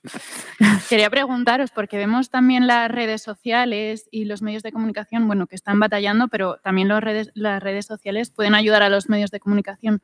¿De qué manera creéis que pueden hacerlo? La primera pregunta es si quieren hacerlo. Eso como, como punto de partida, porque yo, vamos, estoy muy convencido de que ni Google, ni Facebook, ni Twitter tienen la más mínima intención de ponernoslo fácil a día de hoy a los medios de comunicación como tal. Ya, bueno, si hablamos de TikTok y de Instagram, eso es, o sea, Backmoot es una broma comparado con lo que estamos haciendo los medios en esas redes sociales. Mm, ¿Cómo podrían ayudar? Pues obligándose a verificar la información. Claro, ¿cómo verificas la información de no sé cuántos millones de cuentas de Twitter hay en el mundo? Pero en España había como 40 millones o algo así de Mm. cuentas, ¿no? O sea, si solo en España hay 40 millones de cuentas de Twitter, ¿cómo verificas? Vamos a poner una media de 5 tweets diarios, pues nada, hacer las cuentas. Eh, yo creo que es muy difícil que ellos pongan algo de su parte, porque su negocio precisamente está en mantenerte ahí dentro y ahí dentro te mantiene. Es como los casinos de Las Vegas, ¿no? Tú lo que no tienes que hacer es salir de ahí. Entonces ellos no tienen ninguna intención de sacar al a su lector, a su usuario, sacarlo hacia otra plataforma. De hecho, las maniobras, las maniobras que ha hecho Facebook precisamente cambiando y mintiendo acerca del alcance verdadero que tenían sus anuncios por vídeo y tal, que yo creo que han ido precisamente destinados a atacar a los medios y establecerse en su lugar. De hecho, hay No. un escritor que me gusta muchísimo que se llama Alan Jacobs, que hace tiempo escribió un artículo que decía, lo que un él no es periodista, lo que un periodista tendría que hacer es salir de Twitter, porque el formato de Twitter y la forma en la que se divulga en Twitter es completamente contraria a los valores del periodismo y sin darse cuenta el periodista entra en esta vorágine de inmediatez, de rapidez, de tal, tal, tal, que va en contra de los dos pilares que habéis mencionado antes, que son eh, el contraste y el rigor. Y por otro lado, yo creo que el, el gran mérito que tiene y el gran trabajo que tiene el periodista es coger un montón de información y eh, sintetizarlo de una forma que sea accesible al público. Yo creo que, el, eh, además del rigor, el valor del periodista es ese. O sea, en ese sentido, soy divulgadores de la realidad. Y creo que es una tarea de tremenda responsabilidad. Y eso Twitter tú no lo puedes hacer. Es imposible. Porque- entonces, yo creo que quizá, más que plantearse cómo usar los, las redes, creo que la pregunta que cabe hacer es, ¿deberíamos usar las redes? O sea, ¿los medios deberían usar las redes? ¿O deberían, por el contrario, romper completamente con ellas y decir, no, si quieres noticias tienes que venir a nosotros. No puedes eh, venir a través de esto. Tienes que venir a buscarnos y que Twitter se quede pues, como fosa séptica, donde hay gente que recomienda beber lejía, comer pastillas de jabón, el Tide Pod Challenge, Es que cosas así. nuestra profesión se ha convertido en, en una actividad muy contradictoria. Tenemos que soplar y sorber, Sí. que subir y bajar al mismo tiempo. Sí, sí. Entonces, por una parte, tenemos que distinguirnos de las redes sociales, pero tenemos que estar ahí para comunicarnos con un público que si no, no, No conseguiría. No al que si no, no llegaríamos. Tenemos que ir deprisa, pero también tenemos que confirmar. En, en- en la redacción mm, había, vamos, dos, dos veteranos periodistas eh, acostumbran a decir uno de ellos que, que el periodismo es una, trata de ser una sucesión de aproximaciones a la verdad. Quiere decirse que tú cuando sales, en el momento en que dices una cosa, en ese momento tú crees que es la verdad, pero el tiempo puede demostrar que era una mentira gordísima, según van evolucionando las cosas. Es decir, lo que te diferencia es cuál es la finalidad con la que tú lo cuentas. Que tú no tienes intención de manipular a nadie, sino simplemente de, de contar lo que en ese momento es la verdad. Y luego otra, otra, ya digo, otra cosa, otra máxima que compartimos ahí en el, el periódico es que eh, no hay temas, en principio, no hay temas aburridos, sino periodistas que saben hacer- contarlos o no, porque mm, mm, muchas veces en los rankings de audiencia nos, nos bajan los humos de una manera, vamos, nos pegamos unos porrazos que para qué. Pero también vemos que eh, muchas de las cosas que interesan son realmente interesantes. Es decir, que cuando hacemos un esfuerzo por, por acercar la noticia, por no hacer simplemente el parte policial, ¿eh? sino, por ejemplo, en la guerra de Ucrania no damos el parte de guerra, sino que nos metemos en la piel de la gente que está batallando, contamos cuáles son sus problemas y tratamos de hacer una búsqueda proactiva de aquello que puede resultar útil. Porque al final, ¿yo por qué voy a perder mi escaso tiempo en, hace- en- en- en- en leer algo o en visualizar algo que no me resuelve nada, no me aporta nada? ¿Entiendes? Entonces, yo creo que, eh, bueno, pues eh, Ucrania puede hacerse interesante, la ley de vivienda puede hacerse interes- interesante si desburocratizamos de alguna manera nuestra forma de contar, creo. Y yo creo que todas las, las, todos los grupos o todos los medios tratamos de tener un canal donde experimentamos. Pues en el caso de Prensa Ibérica se llama Caso Nuevo. O sea, que decir, todos tenemos un sitio donde empezamos a hacer un poco alguna que otra, no locuras tampoco, pero bueno, sí, algún sitio donde nos divertimos más, ¿no? Y, bueno, pues eh, lo que vemos que funciona ahí, pues son las historias de gente, las historias de personas como nosotros, como vosotros, ¿eh? pues que comparten sus experiencias, sus alegrías, sus penas. Y lo que a mí me, yo me pregunto si con toda este, esta fatiga informativa de la que tanto se habla y todo esto, y esta sociedad líquida o este, este entorno individualista de culto al yo, donde lo malo nos, nos, eh, nos hiere más y hu- rehuimos lo malo y nos abonamos a lo divertido y lo, el- más al entretenimiento que a, la, que a la información y tal, yo me pregunto si no estaremos ante un posible cambio de paradigma. En las facultades se nos bueno, cuando yo fui a la facultad hace ya la, la repera, pues eh, se nos enseñaba que, que lo malo es más noticia que lo bueno. ¿eh? Y me pregunto, me pregunto yo, digo, a lo mejor es que ese paradigma está cambiando. Y a lo mejor en este momento eh, quizás algunas historias felices también tienen su recorrido, porque la audiencia nos dice que sí, ¿eh? O sea, en la audiencia hay historias felices que funcionan muy bien y no tienen ese componente que nos dijeron en la facultad. No sé, ahí lo dejo. Sí, pero Twitter se mueve por odio. Bueno, hombre, En Twitter, en Twitter las, los hilos que más sí. éxitos suelen tener y que más se viralizan suelen ser hilos conflictivos, agresivos, suelen ser, etcétera. Hay una cosa que me mencionaba que es muy importante, que el, el- lo que, donde yo sí creo que ha habido un cambio es en el hecho de que antes la- el consumir noticias era un acto finito. Tú Sí. cogías el periódico, te leías el periódico, el periódico se acababa. Tú veías el telediario, el telediario duraba media hora, duraba una hora, duraba lo que fuese, tú veías el telediario, el telediario se acababa. Y tenías entre medio un tiempo, un espacio libre de noticias hasta la siguiente entrega, pues hasta el día siguiente con el siguiente periódico o hasta la siguiente edición de las noticias, en el que tú podías ¿eh? pensar. Y hay un principio conductual que es muy básico, muy básico y que se ignora mm, constantemente. a igualdad de valor de un reforzador, a igualdad de valor de un incentivo para realizar una conducta, la conducta que gana es la que tiene el coste de emisión más bajo. Esto está hasta codificado en ecuaciones, en las ecuaciones de Meisur. Entonces, ¿cuál es el problema? Cuando tenemos una avalancha de información constante, al final tendemos a preferir la información que es de más fácil consumo. Tendemos a preferir la información de más fácil consumo, que además está más alineada con la que yo queremos creer, el famoso seco de confirmación, etcétera. Ojo, no necesariamente información de nuestro signo. Yo hay periódicos que no habría tocado con un palo antes de las redes sociales y que ahora los leo constantemente porque me los presentan en el contexto de debates, con lo cual yo hay ciertos periódicos que he leído más en los últimos cinco años de lo que he leído en los 40 anteriores. O sea que, ojo, lo que pasa es que utilizamos la información contradictoria para reconfirmar nuestras creencias. Si tú eres de derecha y lees un periódico de izquierda, no lo lees para cuestionar tus creencias, lo lees para convencerte de que son unos hijos de puta. Entonces, toda esta fatiga lleva a una pobreza en el procesamiento. Entonces, ¿cómo hacéis que procesar una noticia rigurosa sea más atractivo que simplemente consumir contenido. Ese, es el desafío que tenéis. Ya digo que yo creo que la guerra no la vais a ganar, la van a perder las redes, porque una de las cosas que se está moviendo y que está avanzando es, por un lado, la regulación antimonopolio, que están buscando romper Facebook, Google, etcétera, etcétera. Por otro lado, los movimientos de los legisladores para, precisamente, lo que tú mencionas que es importantísimo, que es decir, no, vais a verificar el contenido por narices, pero es que eso es la muerte. Eso para ellos es la muerte, porque en el momento en el que el contenido se verifique, la pérdida de atención se va a bajar. Entonces yo creo que la prensa va a salir adelante y los medios tradicionales van a salir adelante, no tanto porque ganen, sino porque el adversario pierda. Que no digo que sea una mala noticia, yo considero que el periodismo es una profesión esencial para una sociedad sana. El buen periodismo, la responsabilidad que tenéis, para mí es crucial para una sociedad sana. Lo que pasa es que quizás soy un poco más pesimista en el sentido que no es tanto que vayáis a ganar como que lo que tenéis delante es un fenómeno que va a hacer así y se va a desinflar. Ojalá. Daniel, por favor, que te has quedado no, con una no había, no, había, no había contestado a la pregunta. Yo creo que la batalla de la credibilidad ni se gana ni se pierde. Se da.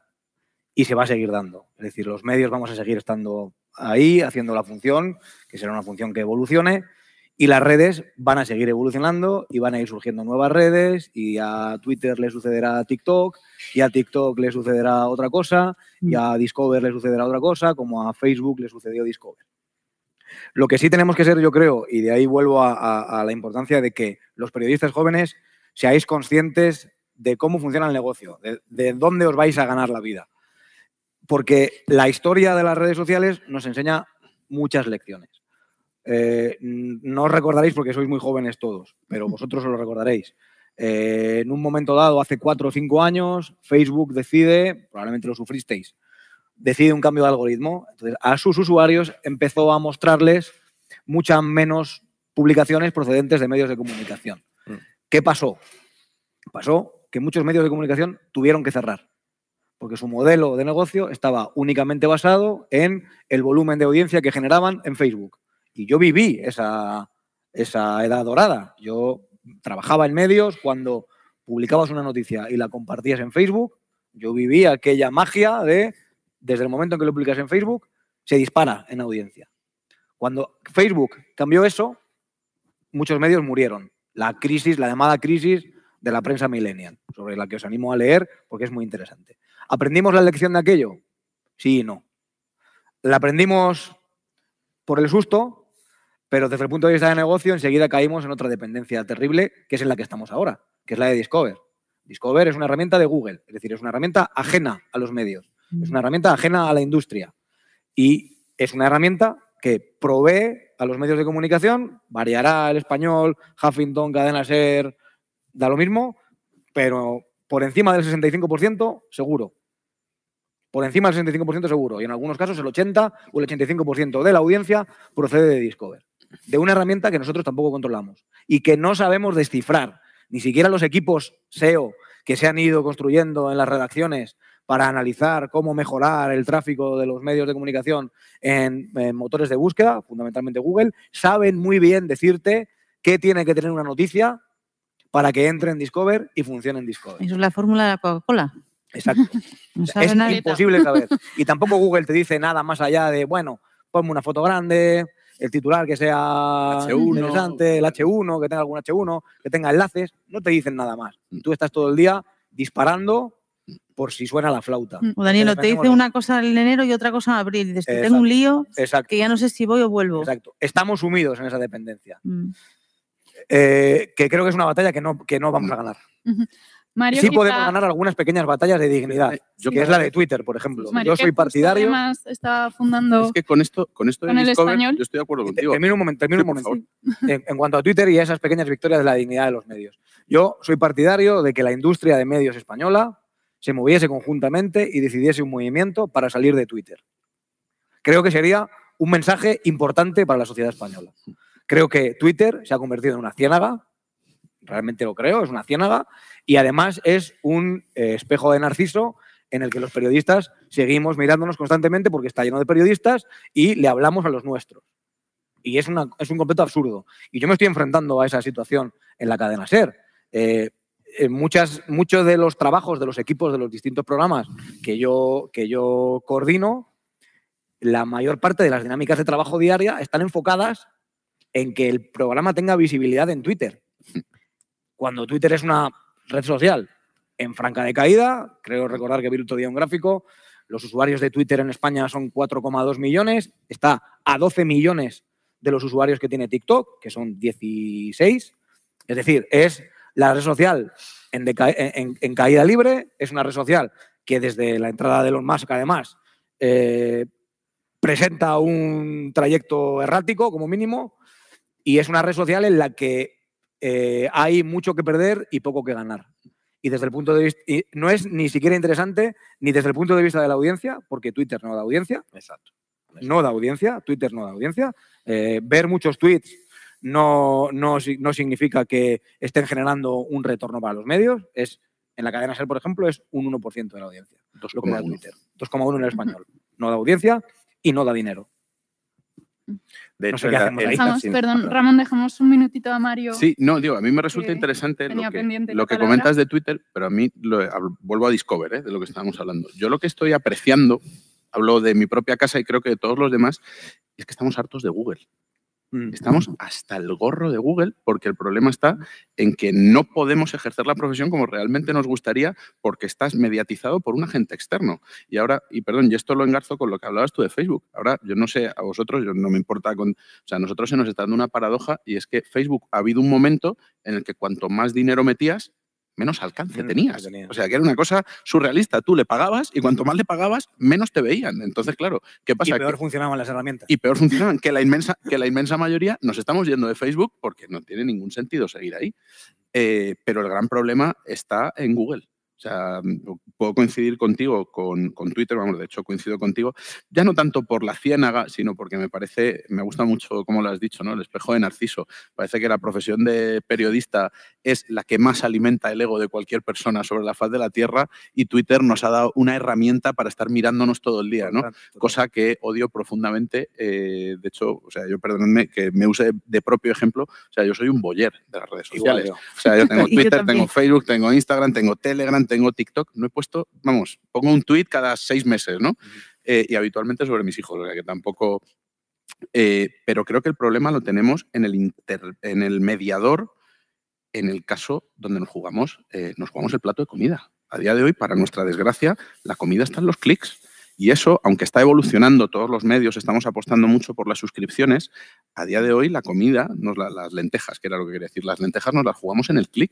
Y por desgracia, la idea de audiencia e influencia, eh, es verdad que la influencia te, te supone patrocinios, te supone acuerdos, te supone eh, eh, pactos anuales, pero es que al final donde te lo juegas todo es ahí. Y claro, ¿cómo lo haces si no es, como decía, con soplar y sorber al mismo tiempo? Claro, puedes soplar muy elegantemente y sorber menos, pero ahí es donde entra nuestro rigor a que en la parte más fea, ¿no? en ese BuzzFeed feo, no sea tan feo y sea, mm, dentro de lo que cabe, acorde a nuestros criterios editoriales. Pero evidentemente la prensa no es uniforme, como tú has dicho, y hay muchos, mayoritariamente los grandes medios, que sí intentan, sí intentamos, ¿eh? sí intentamos ser rigurosos en todo lo que hacemos, pero es que luego hay algunos medios mediterráneos, yo creo que nos entendemos todos, eh, que juegan a otra cosa. Y eso, por desgracia, que cuando te decía antes, yo ya estoy acostumbrado a que me digan que soy un mentiroso. Pues estoy acostumbrado porque se ha instalado en la sociedad que los medios de comunicación mentimos. Empatizo muchísimo con. Y porque se te coacciona. Mi profesión está igual de. Sí, sí, sí, por eso. De esa Pero quiero, Contigo- pero quiero decir, y perdóname, eh, Ángeles, eh, Sí. ¿mentimos conscientemente? Yo creo que no, otra vez. Pero eh, cómo o sea, el problema de la, de la credibilidad está en cómo cambiamos esa imagen que la sociedad tiene de nosotros. Ah, tú eres periodista, ¿qué mentiras has contado hoy?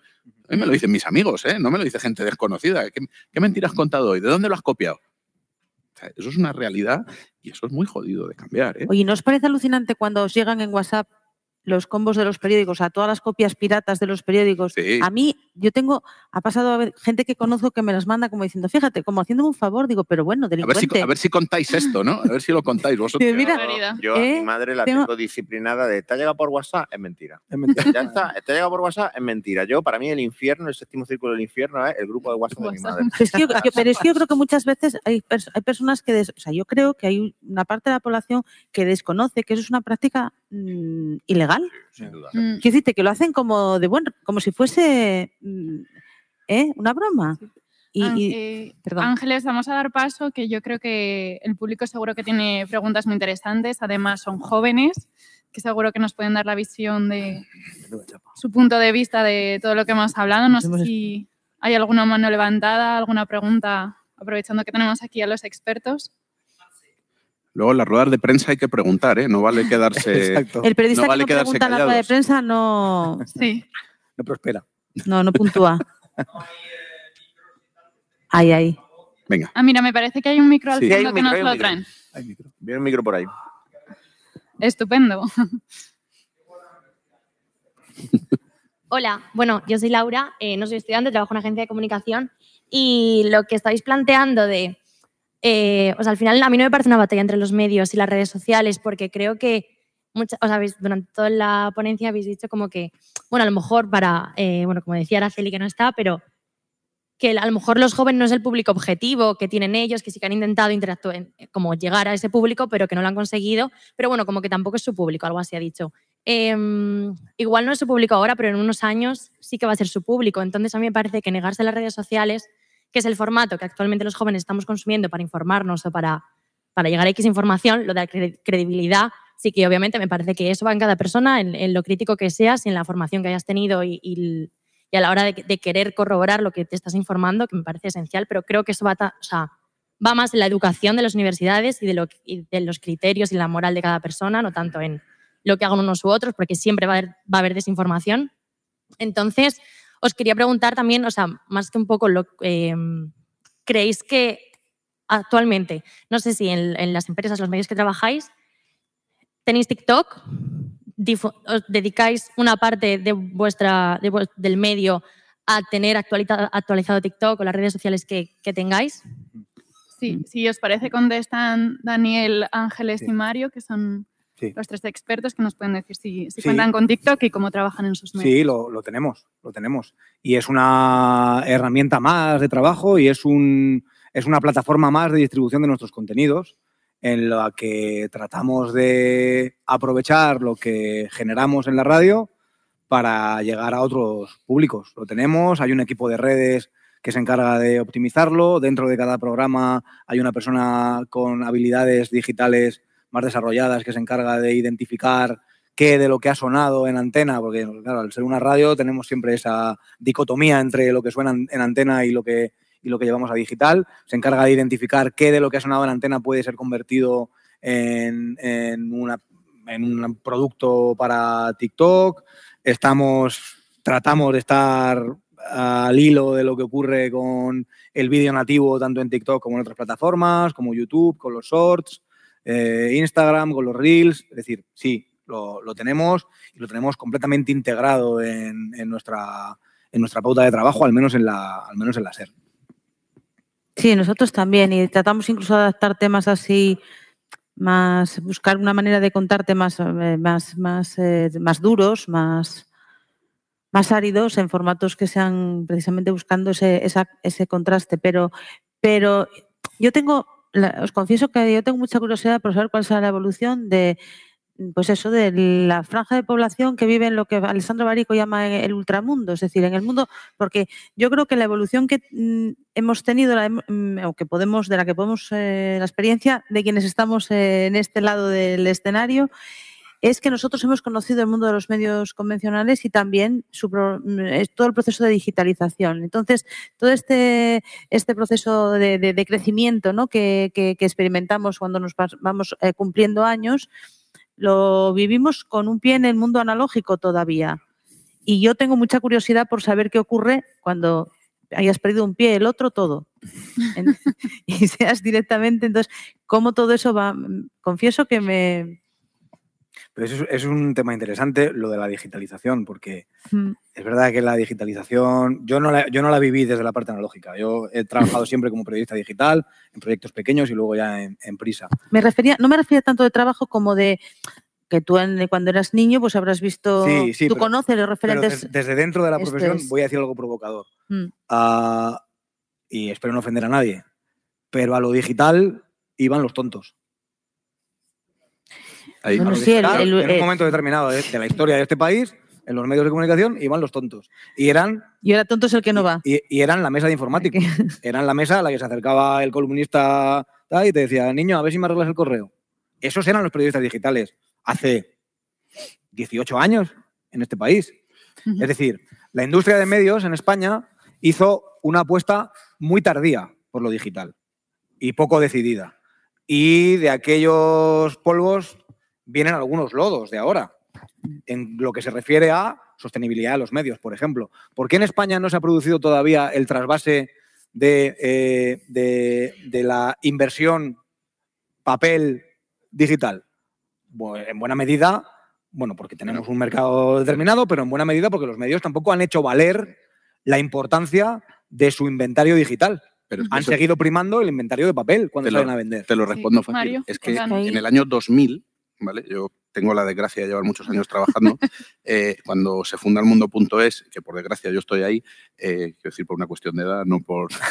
eh, el problema que teníamos era que la publicidad de la web era un regalo que se daba cuando tú metías una página Eso en es. papel. Eso es. Entonces, claro, ¿qué pasaba? Que la publicidad en web era un regalo. Era, venga, tú ponme una página en papel que vale 50.000 euros y yo te regalo unos banners ahí para los chicos de la web. Y perdóname porque me has hecho recordar, hay una viñeta que no recuerdo el autor, que es muy graciosa, ¿no? que es el cómo ven los periodistas veteranos a los periodistas de digital, ¿no? Entonces ahí dos señores con el lápiz en la oreja y otro sentado delante de un ordenador que parece el ordenador de la NASA y tal, pero luego está el otro lado, ¿no? Que es como ven esos del ordenador a los otros, que son unos cromañones dándole con, un, con una barra de madera al, al ordenador, ¿no? Eh, yo me vas a permitir que te responda con el título de una canción, que es eh, Video Kill the Radio Star. ¿Vale? Eh, ¿qué estamos, o sea, para empezar, las redes sociales son una oportunidad de negocio. En cualquier medida, quiero decir, lectores, impresiones publicitarias, eh, clics, son una oportunidad. Y en esa medida, cualquier empresa que te diga que no está poniendo algún huevo en esa cesta, probablemente te está mintiendo, porque todos, en mayor o menor medida, tenemos equipos de redes sociales con personas especializadas, no sé si en cada una de esas redes sociales, pero dentro de lo que cabe, trabajando en, trabajando en esa línea, ¿no? Eh, pero es que esto es una realidad histórica del periodismo. O sea, la imprenta, eh, cuando salieron los tipos móviles, eso fue una revolución, ya, ya no se va a volver a hacer tal. Pero es que cuando surge la radio, la radio iba a matar al periodismo de papel. O sea, el, papel está muriendo desde el año 1900. O sea, eh, estamos matando al papel desde hace 120 años. Pero es que la radio, cuando surgió la televisión, todos los grandes popes de la radio, de la BBC, de, de RKO, de tal, todos estaban muertos de miedo. Bueno, aquí está la radio, ahí está la televisión. La televisión, o sea, lo- los medios, eh, perdonadme la redundancia, no, transmedio, ¿no? Cuando surge el digital, claro, un periódico digital hace texto, hace vídeo, hace audio, hace de todo, hacemos de todo. Y vamos a matar a la tele, a la radio, a la prensa. No, aquí estamos todos conviviendo. Y ahora llegan las redes sociales y seguiremos conviviendo porque habrá una adaptabilidad. Porque al final lo que te digo, esto siempre, o por lo menos desde mi punto de vista, esto es un negocio. Y el negocio, o sea, el negocio se hace abriéndote puertas, no cerrándotelas. Si yo cierro de por sí la puerta a las redes sociales, pues estoy perdiendo, no sé qué porcentaje es ahora, pero es que a lo mejor dentro de cinco años resulta que es un 20% de mi facturación a final de año. Claro. Ramón quería contestarnos brevemente. Os pido concisión para que podamos, Es para que el público pueda hacer de alguna decir, pregunta más. Porque una de las asignaturas que doy es una asignatura de emprendimiento. Y e inevitablemente hablamos de pues, todo el tema de establecer eh, el marketing de tu empresa y penetrar en un mercado en el que tú a priori partas de que bueno, eres una empresa nueva. Y una de las cosas, y he estado justo intentando encontrar las referencias, pero no me ha dado tiempo, es que desde hace un par de años, una de las cosas que le digo a mis estudiantes es todo el mundo llega y dice campaña en Instagram, campaña en TikTok, campaña en Facebook, campaña en Twitter, campaña en no sé dónde, no sé qué hay cada vez más empresas que están haciendo el experimento y empezaron en el confinamiento de retirar su publicidad de redes sociales y han observado una pérdida de 0.000 unidades de venta. Y es que resulta que creo que una de las cosas más decisivas que afecta a este debate es el espejismo que también han sabido crear las redes sociales de ser imprescindibles cuando, y creo que lo has comentado tú muy bien, a través de Twitter, por ejemplo, prácticamente no se dirige tráfico. Los medios casi no reciben tráfico de Twitter. O sea, el tema de que yo lea un tweet lo comparta, pero nunca llegue a pinchar en el enlace y por tanto otorgar esa visualización, esa impresión a la página del medio, es una cosa muy relevante. Entonces hay una serie de grandes empresas que ahora mismo no recuerdo muy bien, porque vengo de dar un curso y tengo el cerebro en salmuera, y está buscando la referencia para poder mm, hacerlo rigurosamente, que han probado de retirar sus campañas completas. Es decir, este año me voy a gastar cero dólares en publicidad online y se han encontrado con que, yo que estoy vendiendo lo mismo. Creo que esto es para darle una pensadita desde el punto de vista de los medios quizá a lo mejor tenemos que volver, y aquí ya sí que me voy a poner superabuelo cebolleta, a una Internet deslocalizada, descentralizada, como era Internet pre-redes sociales, donde tú pues tenías tu página web, asumiendo por supuesto los costos de hosting, mantenimiento, etcétera, pero no tenías que pasar por el aro de nadie, como tú muy bien has dicho, y me ha parecido un ejemplo soberbio, el tema de Facebook, de que ahora llega Facebook, te corta el grifo porque le sale a los cojones, ahora llega y te dice, no, es que el futuro está en vender vídeos, y luego resulta que los datos de vídeos se lo han inventado. O sea, que tú estás haciendo vídeos con un tarao ahí y resulta que estás perdiendo el tiempo, o que pagas más, yo dejé de pagar anuncios en Facebook porque pagué tres y dije, pero, esto tirar el dinero. Absolutamente. Entonces, quizá eh, el, tema de volver a esa pregunta de realmente cómo han conseguido convencernos de que son tan imprescindibles y que tenemos que estar allí, que tenemos que usarlo como canal principal, cuando en realidad no parece que estén ayudando tanto a las ventas. Y el tema del retorno de la inversión de la publicidad online lleva siendo un objeto de debate, yo creo que desde que existen los banners. y, y, siempre, precisamente, una característica ha sido que el retorno ha sido los banners, de hecho hay, experimentos chulísimos en psicología que demuestran que en cuanto tienes un poquito de exposición digital, las personas rápidamente aprendemos a ignorar los banners, aprendemos a no verlos, entonces te bombardeaban con pop-ups, Ahora, ¿quién no, ¿quién no usa, uy, perdón, quién no usa un bloqueador de anuncios? Porque si no, eso es como entrar en una casa de sífilis. O sea, tú puedes navegar por internet sin un, sin un bloqueador, con lo cual mm, yo me cuestiono. Muchas gracias, Ramón. Creo que tenemos alguna pregunta más una cosa, eh, yo no hablo tanto de publicidad, sino creo que al final eh, son formatos que ahora pues, por el público se consumen bastante, entonces creo que eh, es una posibilidad, una opción de negocio, como tú decías. creo que hay que aprovecharlo, saber el formato, utilizarlos con rigor y creo que al final los profesionales, o sea, no creo que las redes sociales vayan a sustituir nada, no creo que sea una batalla. Creo que al final los profesionales que no las utilicen sí que van a ser sustituidos por los profesionales que no las utilicen. Entonces, bueno, era un poco eso. Muchísimas gracias. claro.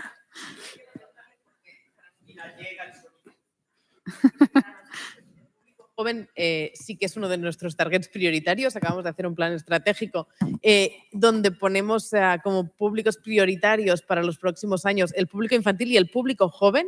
Y nuestra apuesta es abrir un canal ah, en, TikTok con, ramificaciones eh, YouTube, Spotify y, y alguna parte en Instagram que sea como un lineal, pero solo para TikTok, con contenido producido exclusivamente para TikTok. Es decir, el clipeado en sí para nosotros va a ser prescripción de algunas cosas que salen en lineal, por descontado también, pero básicamente es voluntad de producir contenido nativo eh, en digital. Seguramente nuestro objetivo fundacional y nuestro eh, objetivo de negocio es diferente, ¿no? porque dentro de nuestros objetivos de negocio está el ampliar el uso social del catalán.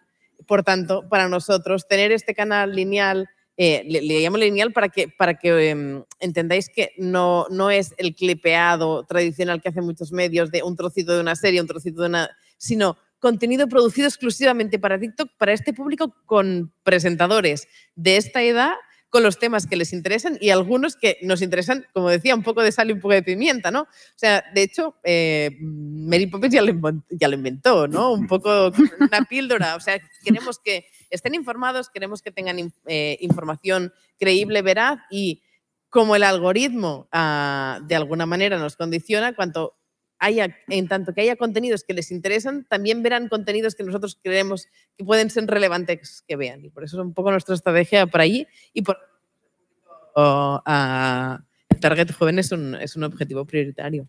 Pero, como decías, en el tono, en el lenguaje y de la manera que se merece. Porque también construimos con ellos estos futuros consumidores de sí, telenoticias, eh, radio y prensa. Muchas gracias, Cristina. No sé si hay alguna pregunta más. Perfecto, pues tres últimas preguntitas. No sé si hay algún valiente. Mira, ahí hay. Hay una. Mira, aquí justo detrás tenemos una. Los valientes tendrán premio al final, ¿no? Unos créditos. Eh, buenas, yo soy Marta, soy estudiante de cuarto de comunicación y más que una pregunta tenía una reflexión porque me ha parecido súper interesante todo lo que habéis comentado. Y, me viene a la cabeza eh, un montón de, de ideas. Eh, la primera de ellas es que no, no sé si hay una batalla de credibilidad entre medios y redes sociales. Es que creo que no hay credibilidad ya llegados a este punto porque mm, eh, la población joven, eh, hablo de mi generación y de las, de las que vienen también, eh, creo que estamos un poco cansados. Pensamos que, yo no, pero pensamos que los periodistas mienten. Y, no, y, voy a, la parte que habéis debatido un poco entre si se miente o si no se miente. Creo que es una cosa de sesgos, de mantener una línea editorial. Recuerdo que en Navidades, por ejemplo, salieron los datos del paro y, mm, y me pareció curioso ver cómo, dependiendo del medio, el paro había subido o había bajado. Entonces, creo que aquí reside, eh, no, no con este ejemplo particular, pero un poco reside la batalla en eso, en, en- en el framing, en cómo hacer em, creer a la población en, en la, en la rigurosidad, rigurosidad de los medios, más que em, si, si las redes sociales son un enemigo o son un aliado, porque desde mi punto de vista son, son un aliado, eh, son una herramienta más, hay que saber cómo adaptarse a, a, a lo- a los nuevos cambios, a las tecnologías sobre todo, porque eh, al final también competimos contra algoritmos que eh, van a primar unos contenidos sobre otros, otros sobre, que van a, a favorecer eh, los contenidos que son más afines a nuestras creencias.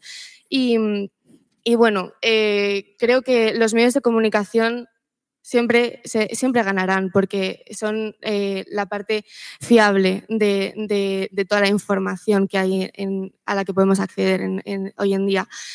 Y, mm, creo que eh, tiene que haber un cambio en el periodismo, mm, dejar de lado esas líneas editoriales y tratar de em, transmitir ese, esa- ese, mm, ese afán por, por el espíritu crítico, eh, el pensamiento crítico, fomentarlo y darle al, usuario las herramientas para eh, em, las herramientas para que cada uno se, se conforme sus opiniones en función de, de la información, pero sin sesgos y sin líneas editoriales que contaminen de, de información veraz. No sé De si hecho, al creo que Ramón que quería dices, contestar. hay evidencia experimental muy interesante. Hace unos pocos años la Universidad de Deusto, entre otras en España y fuera de España, condujo una investigación muy chula que muestra que un adiestramiento breve tanto con eh, adolescentes, estudiantes de secundaria fundamentalmente, y con gente mayor, eh, una formación muy breve puede mejorar la capacidad, mucho, en gran medida, la capacidad de discriminar noticias fiables de noticias no fiables, fuentes fiables, fuentes que no. Con lo cual, yo creo que está en el interés de los medios impulsar ese tipo de discurso para el público y que los medios oferten este tipo de información de cómo se discrimina en ese sentido, pues también hay medios que ya se dedican, de hecho, a eso, ¿no? Los medios verificadores, estos medios que se dedican a verificar a los medios ya lo hacen, pero claro, piensa que es una solución de segundo nivel. O sea, primero los medios publican cosas y luego otro medio viene y los verifica. Yo creo que ya la verificación tendría que incorporarse de una forma explícita y separada dentro de los medios principales para que los medios hagan esta formación al público y que los medios precisamente así puedan recuperar ese prestigio. Es decir, tú leyéndome a mí no solo vas a estar bien informado porque yo te voy a dar una información de calidad, sino porque además yo te voy a enseñar a discriminar esta información. Al margen luego, que, como tú dices, pues haya líneas editoriales y periódicos que vayan más para un lado que para otro, en fin, eso es inevitable también. No sé si alguno Sí. más quiere hacer algún matiz. Yo- Mario. Eh, me quedo con una palabra de todo lo que acaba de decir eh, Ramón, que es la palabra formación. Porque te quiero responder con el mismo ejemplo que has puesto tú. ¿no? Dices, es que eh, cuando salen los datos del paro, eh, un medio dice que ha subido y otro que ha bajado. Claro, es que probablemente eh, uno esté hablando del paro propiamente dicho, otro esté hablando de la población activa, otro esté hablando de altas en la seguridad social. Y, o sea, el problema es que a día de hoy la verdad ya no es la verdad platónica única, o sea, la verdad es poliédrica. Y por desgracia, los datos del paro, digo, perdóname, por seguir con el ejemplo que tú has utilizado, ¿eh? los datos del paro no es que sean poliédricos, es que son multipoliédricos. Y evidentemente, como tú bien has dicho, eh, cada medio tiene una línea editorial. O sea, esto yo no quiero hacer política aquí ni mucho menos, ¿eh? que no es a lo que hemos venido, pero cuando hablábamos de los fijos discontinuos en el paro, en el caso de los fijos discontinuos había una información que había que dar, porque en este país se decía que había dos millones de parados, que había solo dos millones de parados. Oiga, no, perdone, esos datos no son verdad. Eso es un ejercicio crítico. A pesar de que el país, que ideológicamente está al otro extremo mío, diga, no, no, hay cinco millones. No, perdona. Yo, contando una información opuesta a la de otro medio, también estoy contando la verdad. Entonces, eh, claro, tú dices, bueno, es que me estáis mintiendo porque uno dice A y otro dice B. Es que la función principal de un medio de comunicación es no caerle bien a alguien. O sea, mi función principal, como en este caso me vas a permitir que diga centro derecha, o cada uno, eh, como medio de centro derecha, eh, consiste en verificar lo que el gobierno actual hace.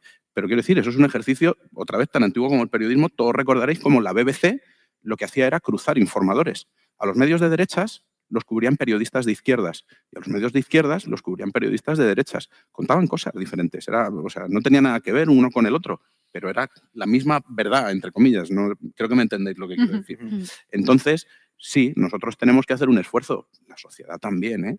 Porque si no estás formado, si no eres un ciudadano crítico y si no eres un ciudadano con la capacidad suficiente para cuestionar, nosotros podemos aportar nuestro granito, pero esto es bidireccional. No sé si hay alguna última pregunta. Creo que quedaban dos. Vamos a dejarla sino en una, una pregunta reflexión. Si no hago yo la última pregunta, un poco de ponemos una bola de futuro, ¿qué creéis que va a pasar en los próximos años? Difícil, ¿eh? Porque ojalá lo supiéramos Madre mía. Cambia todo tan rápido que creo que es imposible predecirlo, la verdad. Si si intentamos sacar conclusiones sobre lo que se ve, el panorama a priori no parece muy alentador, en el sentido de que parece que caminamos hacia una cada vez mayor tribalización. Eh, eso que hablábamos, ¿no? De volver a la tribu y de eh, estar expuestos solamente a estímulos que nos refuercen en ese tribalismo. Pero por otro lado, yo eh, tengo cierta esperanza. Yo tengo un hermano de 19 años, estoy en contacto con, jóvenes en el máster del país y, la verdad es que veo en ellos curiosidad, veo en ellos ansias de estar informados. Es verdad que quizá con otros códigos que todavía los medios no hemos aprendido a manejar, pero veo ansias de estar informados, veo preocupación temprana por temas como el de la credibilidad de los medios, por temas mm, como el de porque si, les diese igual la información, les daría igual que los, que los periodistas mintiesen. Pero si lo dicen y lo expresan como queja, es porque de alguna manera les importa, porque de mm. alguna manera, quizá instintiva, son conscientes de que es importante que un periodista no mienta. Y eso es bueno para el futuro. Entonces yo eh, lo, que, lo que creo es que, eh, sin ánimo de, de, ser provocador, ¿eh? pero creo que estamos en, un muy buen momento para, el periodismo, para los periodistas jóvenes. Creo que lo digital, que, fue el refugio de los tontos en su primer momento, eh, ha acabado con un, montón de, con un montón de falsas creencias. Es un, es un sitio muy esclavo porque se mide todo al instante pero es un sitio en el que no caben fantasmadas, precisamente porque se mide todo al, instante y es un mundo lleno, lleno, lleno de posibilidades para vuestra creatividad, para contar historias, para, encontrar, para encontrar códigos, para trabajar redes. Es un momento, es un momento muy bueno para que tenga ganas de, para que tenga ganas de trabajar y, y de exigirse, porque la verdad que el periodismo no es una profesión fácil. Estupendo, muchas gracias. Ángeles, ¿qué es lo que veis en esa bola del futuro? Uf, yo como adivina no, no me gano la vida, pero no sé, yo, quiero, yo mm, soy por naturaleza optimista y quiero serlo, porque yo creo que los medios estuvimos sumidos en una enorme confusión en un pasado no muy lejano. Creo que ahora vamos viendo, al menos en- desde mi perspectiva, creo que ahora ahí vamos viendo más luz, todavía hay cosas que no están, digamos que un modelo de negocio se destruyó y el otro no se terminaba, de- digamos que el proceso de construcción de su alternativa eh, ha ido más largo de lo que se pensaba. Y eso nos dejó ahí en un, ¿sabes? Con una, es como si tienes un pie en cada orilla y las orillas se van separando y tú te vas eh, haciendo un escorzo imposible, ¿no? Pero yo creo que las cosas, el panorama se va, se va aclarando. En, algunos momentos se habló de que mm, los medios son, eh, somos un negocio. Yo creo que esto, eh, este concepto también se ve de distinta manera con la edad. Al menos yo lo vi así. Cuando yo tenía vuestros años y me decían que esto era un negocio, me parecía muy mal. Digo, pues ya estamos aquí, el tiburoneo, tal. Y ahora, eh, hace ya un tiempo, eh, lo veo de, otro modo, porque yo creo que no hay eh, periodismo libre sin empresa solvente. Para tú contar lo que te dé la gana, tienes que poder valerte por ti mismo. Si no, estás supeditado, como es natural, a quien te, a quien te pone la pasta. ¿no? Entonces, bueno, yo creo que efectivamente a mí este oficio me parece maravilloso, o sea que mm, no me arrepiento en absoluto de dedicarme a él. Y yo creo que hay más, hay muchísimas posibilidades para hacer cosas verdaderamente diferentes, verdaderamente atractivas. Y, y bueno, creo que el- poco a poco la situación se irá decantando para, para el lado bueno. ¿eh? También pasa una cosa, yo creo que también a la hora de hablar, yo os puedo aportar un poco, la eh, yo trabajo en, en provincias y esta, esta, mm, este tribalismo al que decís referencia o esta prensa tan a lo mejor tan partidista o tan esto, en, provincias tiene un punto menos de intensidad porque fundamentalmente porque allí no hay vamos, si hiciésemos eso de esa manera nos moriríamos porque vamos a ver un medio en Asturias no se puede arriesgar a que la mitad de la población no le diga que yo de ti paso. Mire, Asturias tiene un millón de habitantes, entonces no hay, el propio mercado te, te obliga a moverte, o sea, a moderar un poco tus, tus posiciones. Posiciones que por otra parte yo creo que esto también me costó lo mío eh, asimilarlo. La información no es neutral, no lo es. O sea, eh, eh, la información siempre beneficia o perjudica algo a alguien. Entonces, muchas veces creo que confundimos, al menos yo lo confundía, a lo mejor era más bien déficit mío que... Pero yo, mm, mm, bueno, la objetividad, como sabemos, nos enseñan que es una cosa que tenemos que intentar, la información imparcial. Imparcial es una cosa y neutral es otra. Yo creo que la neutralidad, o sea, el, el periodismo tiene que estar con los buenos, con lo que considere que son los buenos que hay en cada momento, ¿no? Efectivamente, pero ¿quiénes son los buenos, no? Ramón nos ha contado un poquito antes, ¿no? Que veía esta batalla que no es que la fueran a ganar los medios de comunicación, ¿no? Que iban a perder la pared en las redes Yo no sociales. hago no sé si predicciones quieres- nunca porque además eh, la evidencia científica muestra que en general las predicciones de los expertos son una puta mierda. Yo recomiendo leer a Phil Tedlock, ¿vale? que tiene un libro buenísimo que se llama Super Forecasters, que básicamente vamos a cancelar todas las tertulias. Pero os puedo contar lo que me gustaría que pasara. Que es cero valor predictivo, pero esto es lo que a mí me gustaría que pasara. Lo que a mí me gustaría que pasara es que en un futuro cercano seguiremos utilizando Internet para prácticamente todo, entre otras cosas, para informarnos y seguiremos accediendo a los medios de comunicación vía Internet. Pero creo que las redes sociales, en su forma actual al menos, como entretenimiento en el que tú te puedes pegar horas así, no tienen mucho recorrido ya porque este modelo en el que cada vez se ha vuelto más hostil al usuario, precisamente porque el algoritmo cada vez busca más favorecer al inversor, ya ni siquiera al anunciante, porque se pasó de dar un servicio que era muy bueno para el usuario a un servicio que era muy bueno para el anunciante, para luego joder a los anunciantes, en este caso los medios, para satisfacer a los inversores, probablemente se auto destruye. Y de nuevo volvemos al tema de que pues, Facebook, Twitter, Instagram, todas estas están experimentando una congelación en el crecimiento o están cayendo. Aparte que es que la mayor parte de la gente no está en redes sociales, que, es que se nos olvide una cosa, que Twitter, esta burbuja maravillosa donde pensamos que las cosas son súper importantes y el que está fuera de Twitter no se entera de nada. Hace poco yo hablaba con una persona que me quiso recomendar un podcast que se llama Escucha, Estirando el Chicle. ¿Lo, veis? ¿Lo conocéis? Y sabéis que hubo una polémica porque llevaron a una invitada que hizo una serie de declaraciones, una cómica que hace unas declaraciones transfobas, etcétera, etcétera, ¿verdad? Bueno, pues una chica vino en consulta a decirme, ah, un podcast muy guapo que he descubierto escuchando el chicle, no sé qué. Y digo, ya sí, yo lo he escuchado, pero sé que tuvieron una movida, no sé qué, porque se llevaron allí a una humorista que era bastante tráfoba y me dijo la otra, ¿qué movida? Y dices tú, claro, es que Twitter genera esta ilusión de que lo que pasa dentro es lo que pasa afuera y no.